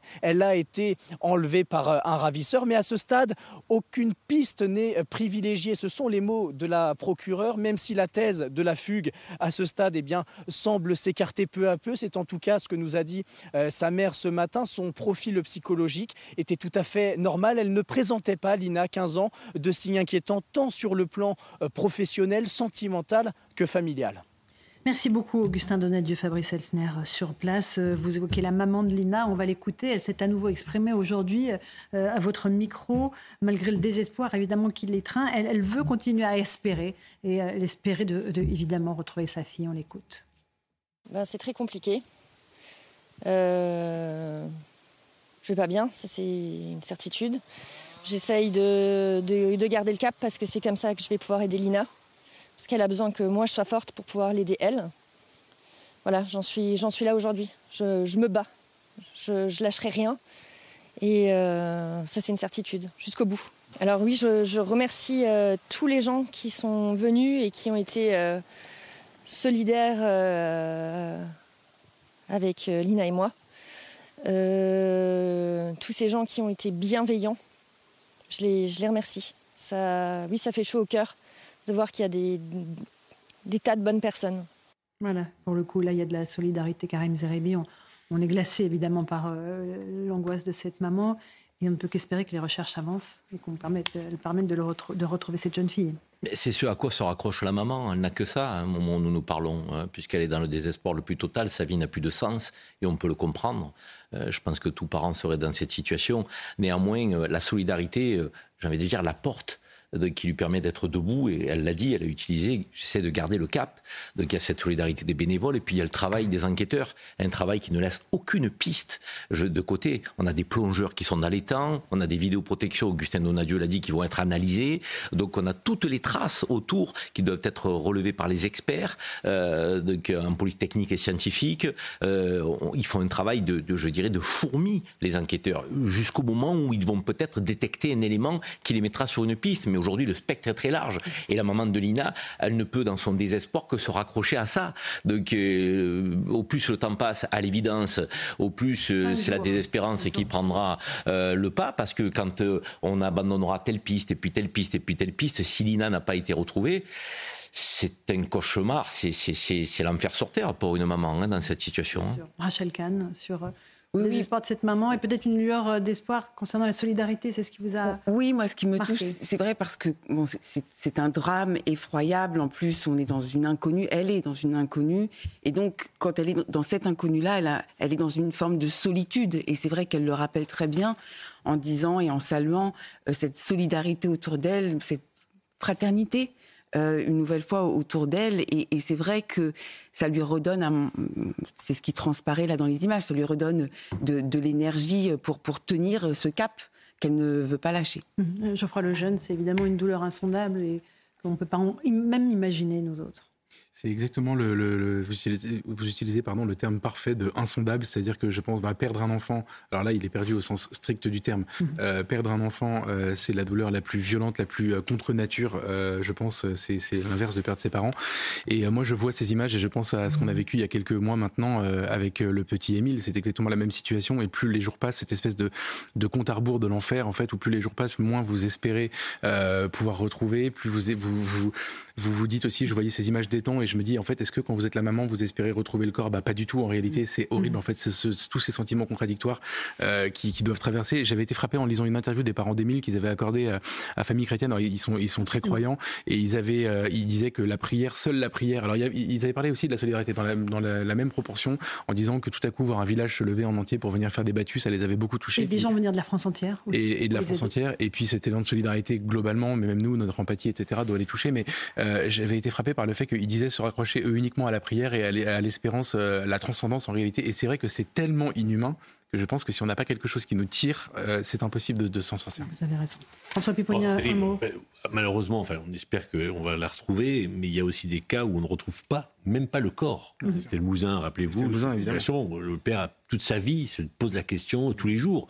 Mais qu'est-ce qu'elle est devenue Où est-ce qu'elle est, ça Et effectivement, beaucoup de ces familles se se, jette dans la religion, parce que c'est le seul moyen. Moi, je connais bien euh, Eva Sandler, qui a perdu ses trois enfants dans la condition dramatique à Toulouse, hein, attentats. Mais, Tué par Mohamed Merah. Avec Mohamed Merah. Donc, à un moment, on, essaie de se raccrocher à quelque chose. C'est tellement insupportable bah, qu'il faut trouver euh, le moyen de survivre. Parce qu'en en fait, ces familles, on espère qu'on va retrouver la jeune Lina, mais si on ne la retrouve pas, les parents vont, vont devoir survivre tout le restant de leur vie. Absolument. Et c'est le mot, survivre. C'est pas vivre, c'est survivre. On pense à eux, on espère qu'ils vont retrouver cette euh, jeune fille rapidement. Euh, on va passer maintenant à un autre sujet, si vous le voulez bien. On a un sondage il faut passer intéressant sur l'immigration dont on va parler. Euh, mais d'abord, on va partir à Marseille, puisque dans le département des Bouches-du-Rhône, le nombre de mineurs migrants qui arrivent fait que les services sociaux sont absolument débordés. on va voir Stéphanie Rouquier et Michael Dos Santos sur le terrain. On va écouter les témoignages qu'ils ont recueillis et puis on, on étudiera ce sondage IFOP. Après des jours aérés dans les rues de Marseille, 66 mineurs non accompagnés sont hébergés depuis la semaine dernière dans cet ancien centre médico-psychologique. Le département prend en charge ces jeunes exilés, mais fait face à une augmentation continue du nombre d'arrivées. C'est ce que constate Martine Vassal, présidente du conseil départemental des Bouches-du-Rhône. La France s'est faite de, flux migratoires, mais aujourd'hui, je pense qu'il faut prendre nos responsabilités. Le nombre, oui, est important. En 2015, on était à 200 mineurs non accompagnés. Aujourd'hui, on est à 2000. Chaque mineur non accompagné coûte 4000 euros par mois à la collectivité. En 2015, le département avait alloué un budget de 8 millions d'euros pour leur prise en charge. Cette année, le budget va dépasser 65 millions d'euros. Ces dépenses divisent les Marseillais. C'est trop, c'est trop, c'est trop.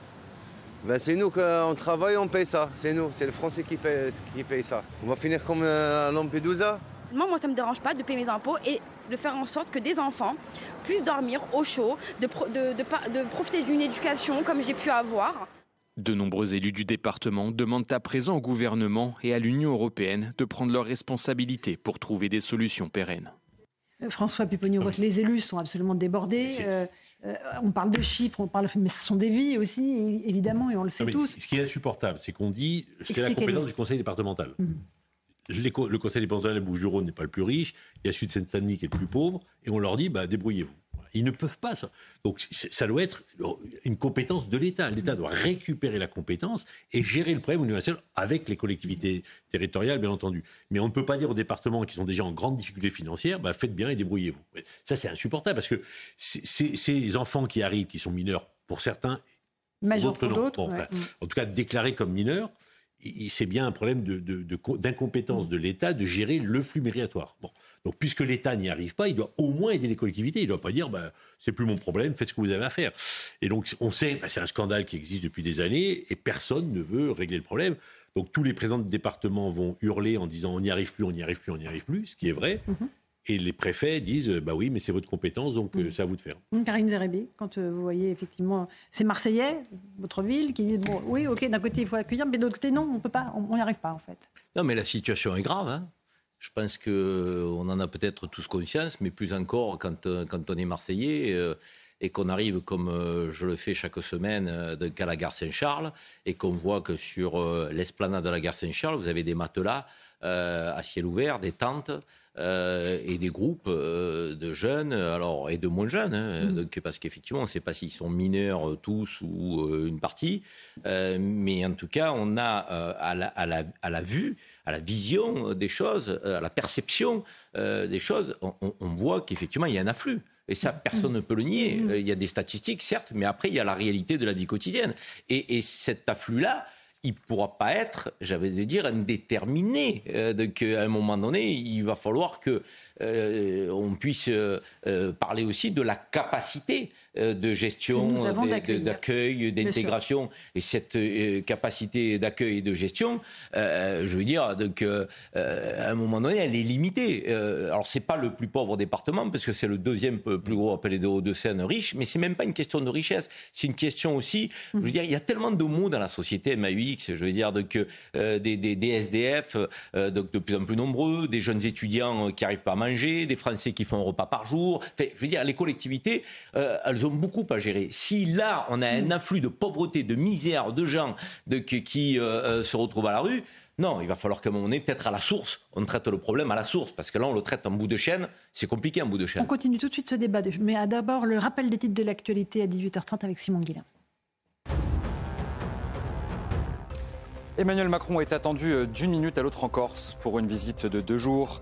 Sur place, le chef de l'État pourrait faire des annonces sur une éventuelle autonomie de l'île. Il sera accompagné du ministre de l'Intérieur Gérald Darmanin cette visite commencera par un dîner républicain avec des élus locaux à Ajaccio avant un discours prévu demain matin à l'Assemblée de Corse.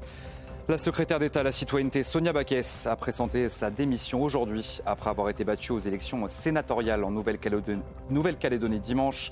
C'était la seule membre du gouvernement en lice au sénatorial. Elle a été battue par un candidat indépendantiste, Robert Xoui. Gérard Darmanin a remercié Sonia Baquès pour son travail sur son compte Twitter. Et puis la collection d'Olivier Roustin pour Balmain dévoilée ce soir à Paris, une dizaine de jours après le vol de 50 pièces de sa collection. Le monde de la mode retient son souffle alors que son équipe a travaillé jour et nuit pour que ce défilé puisse se tenir ce soir.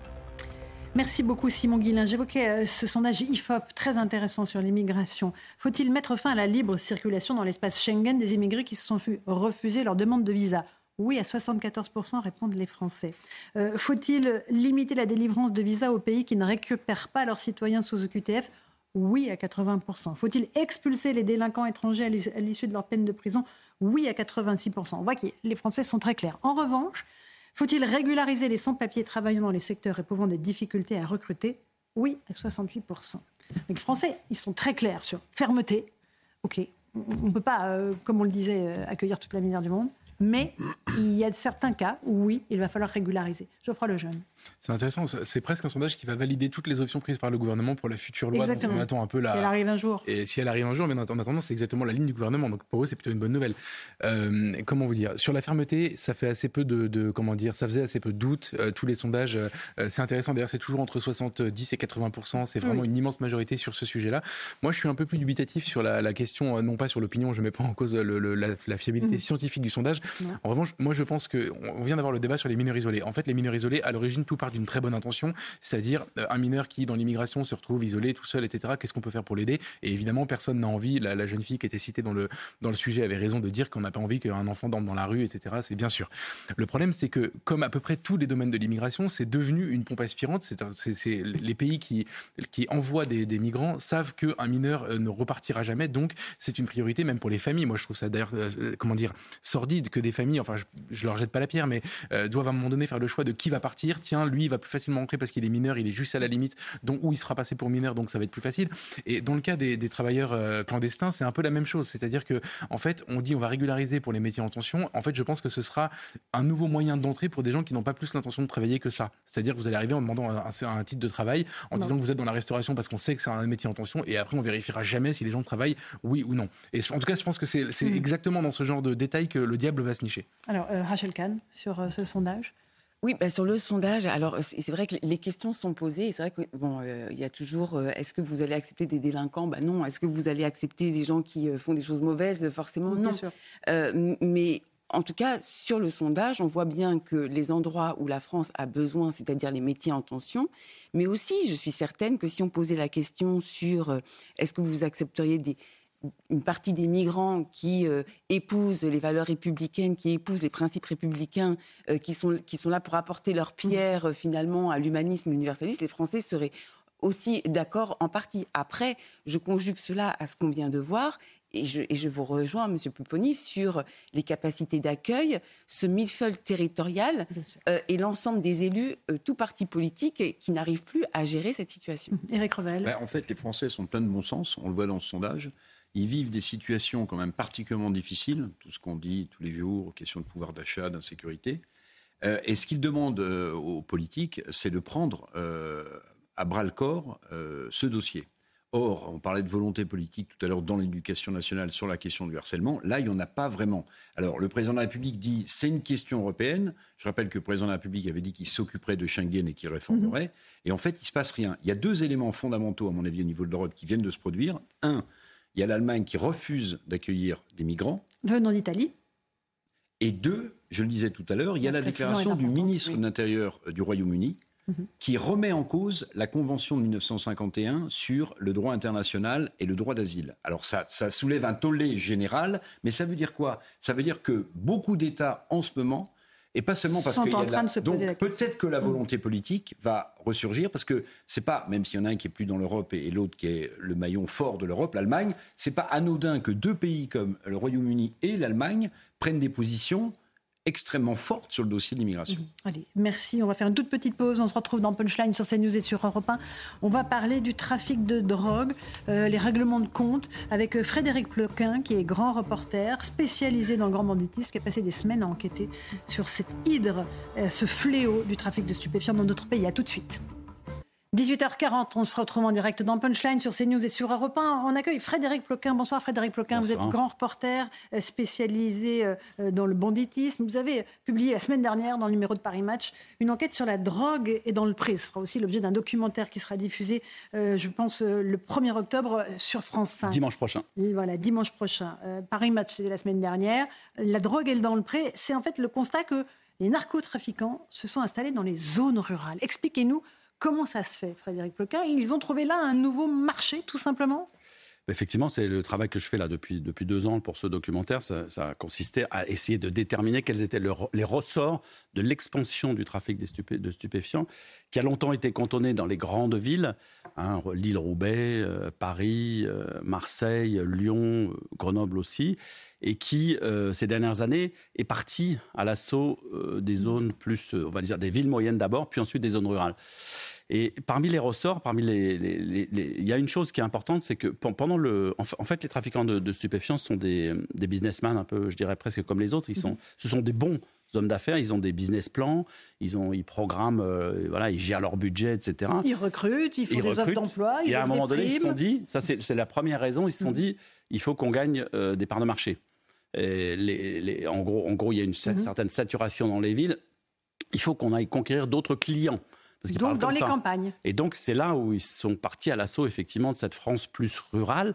Et ils ont, ça c'est aussi un des faits majeurs, je trouve, de ces dernières années. Euh, la cocaïne, par exemple, était, euh, était réservée un peu euh, pendant des années à une, une, élite un peu parisienne, et puis, et puis aux jeunes, aux jeunes qui font la fête le week-end, etc. Et ils sont allés fidéliser un autre public qui est beaucoup plus intéressant économiquement pour eux, puisque ce sont des travailleurs, des travailleurs qui prennent de la cocaïne cocaïne pour tenir au boulot et qui donc en consomment beaucoup plus régulièrement finalement que le bobo le samedi soir. C'est-à-dire des ouvriers, des gens qui ont des métiers difficiles. Alors on ne va pas désigner des catégories. Moi j'ai rencontré des marins pêcheurs qui pour tenir la nuit euh, prenaient de la cocaïne. J'ai rencontré des boulangers qui pour euh, tenir euh, prenaient de la cocaïne. J'ai rencontré des, des, gens qui, des, gens qui travaillent dans la restauration, où c'est aussi, aussi des métiers sous tension, comme ça, qui prennent de ce produit. Et pour les, pour les trafiquants, c'est pain béni parce que le produit, ils l'ont, ils en ont. Euh, mm. Les, pays producteurs en Amérique du Sud déversent en abondance le, produit. Donc à partir de là, il fallait l'acheminer.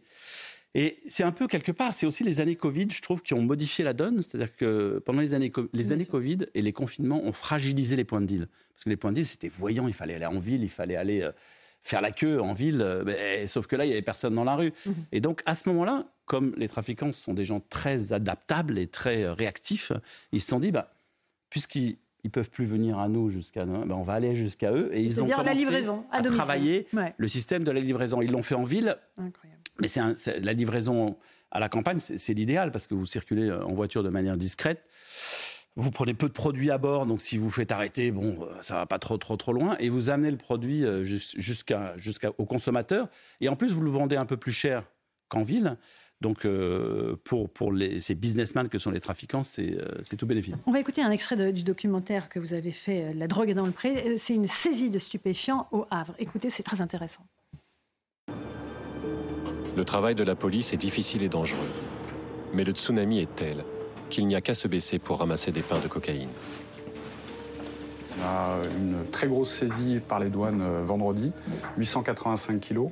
Une autre saisie lundi, plus une saisie euh, aujourd'hui, donc ça fera euh, presque une tonne 5 en l'espace de, quelques jours seulement, ce qui est énorme. Voilà, il y a 30 pains à l'intérieur, donc un pain c'est environ un kilo à peu près. Et donc maintenant on va les séparer, euh, les compter. Ce qu'on voit, c'est des logos qui, en principe, correspondent au client. Le client peut reconnaître sa, marchandise. Il a commandé du, Bugatti, il aura du, Bugatti.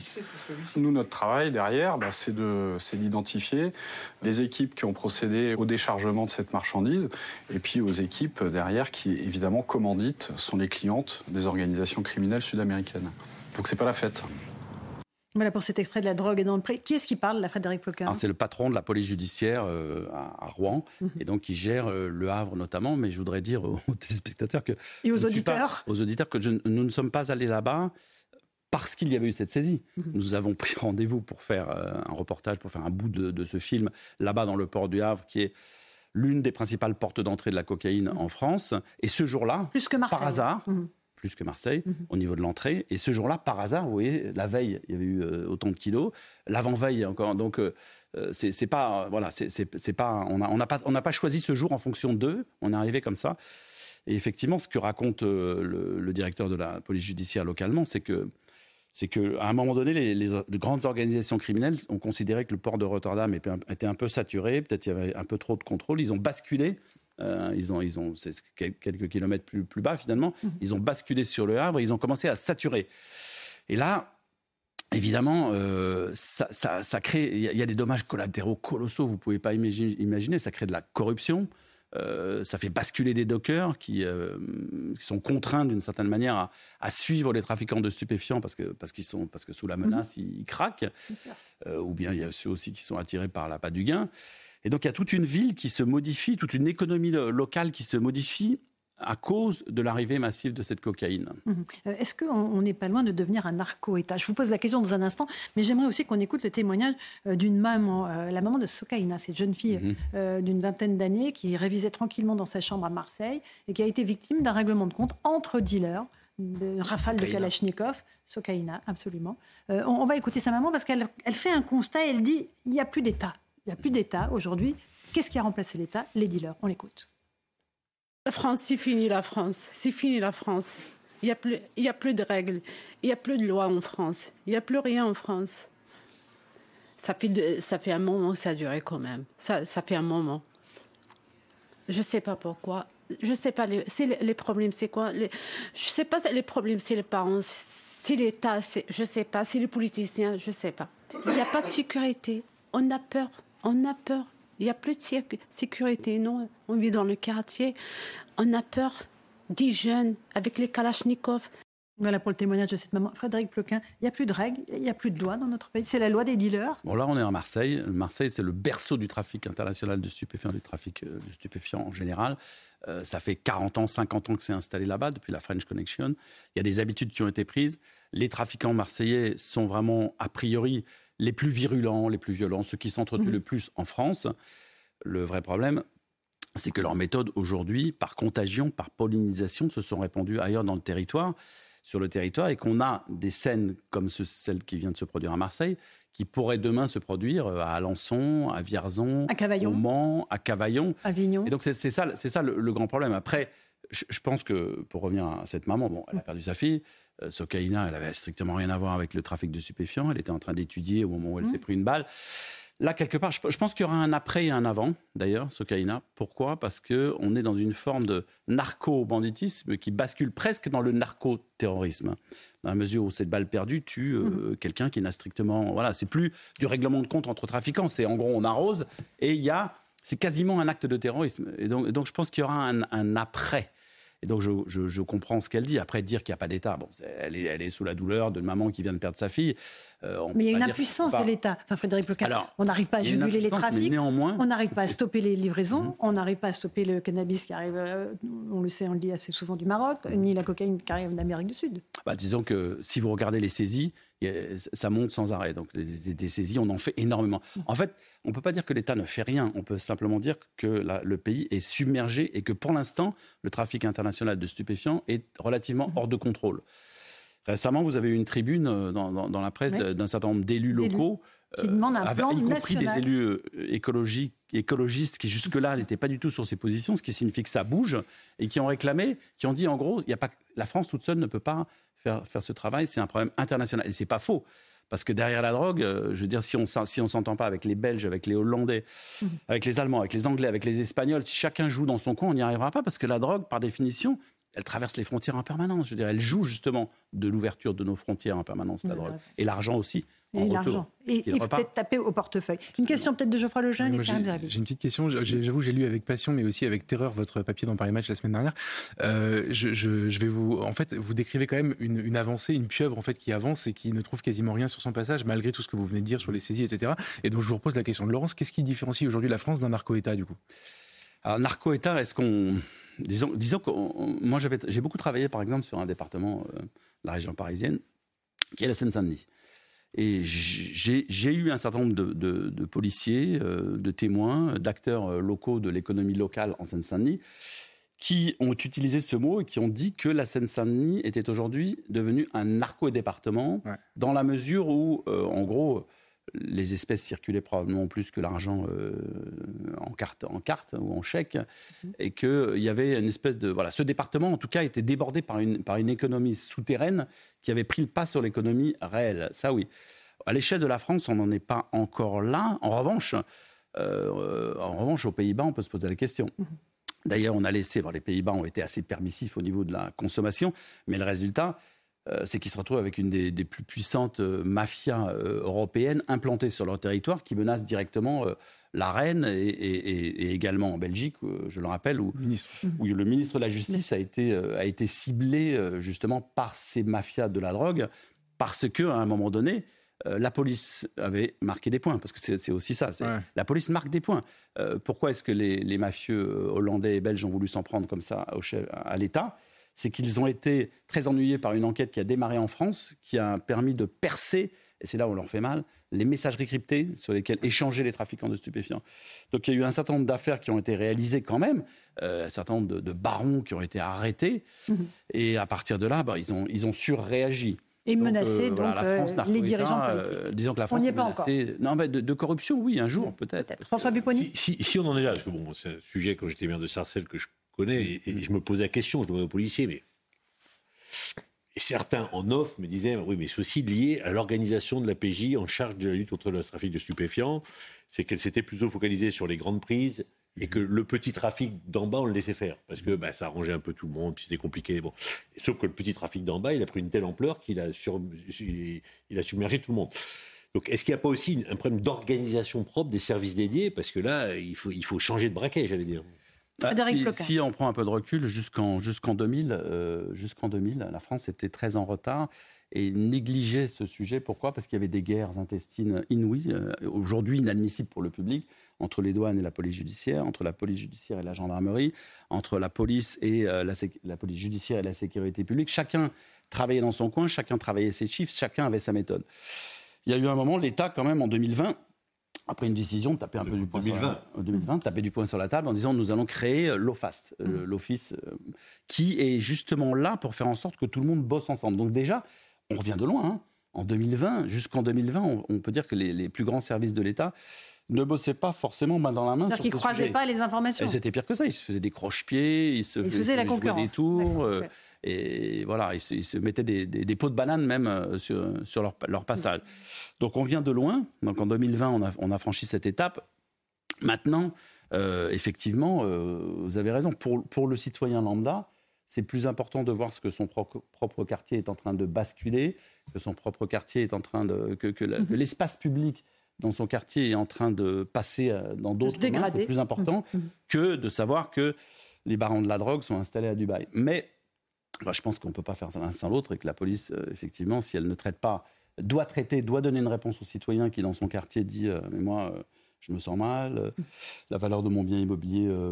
Mon bien immobilier perd de la valeur, mes enfants ne peuvent plus sortir, je ne veux plus aller à la boulangerie. Bah, c'est aussi grave d'un point de vue citoyen, finalement, que le fait que Dubaï accueille nos barons de la drogue. Karim Zerbi, non, mais Ce, qui, ce, qui, est frappant, c'est que quand vous entendez le discours politique et quand vous parlez en off avec les fonctionnaires de police spécialisés sur cette lutte contre les stupes, c'est pas du tout la même approche. Et pourtant, euh, je veux dire, il y a une volonté, il y a un engagement, il y a un investissement de la part des fonctionnaires de police. Il y a des belles prises mhm. qui sont faites. Le reportage le dit certainement et autres.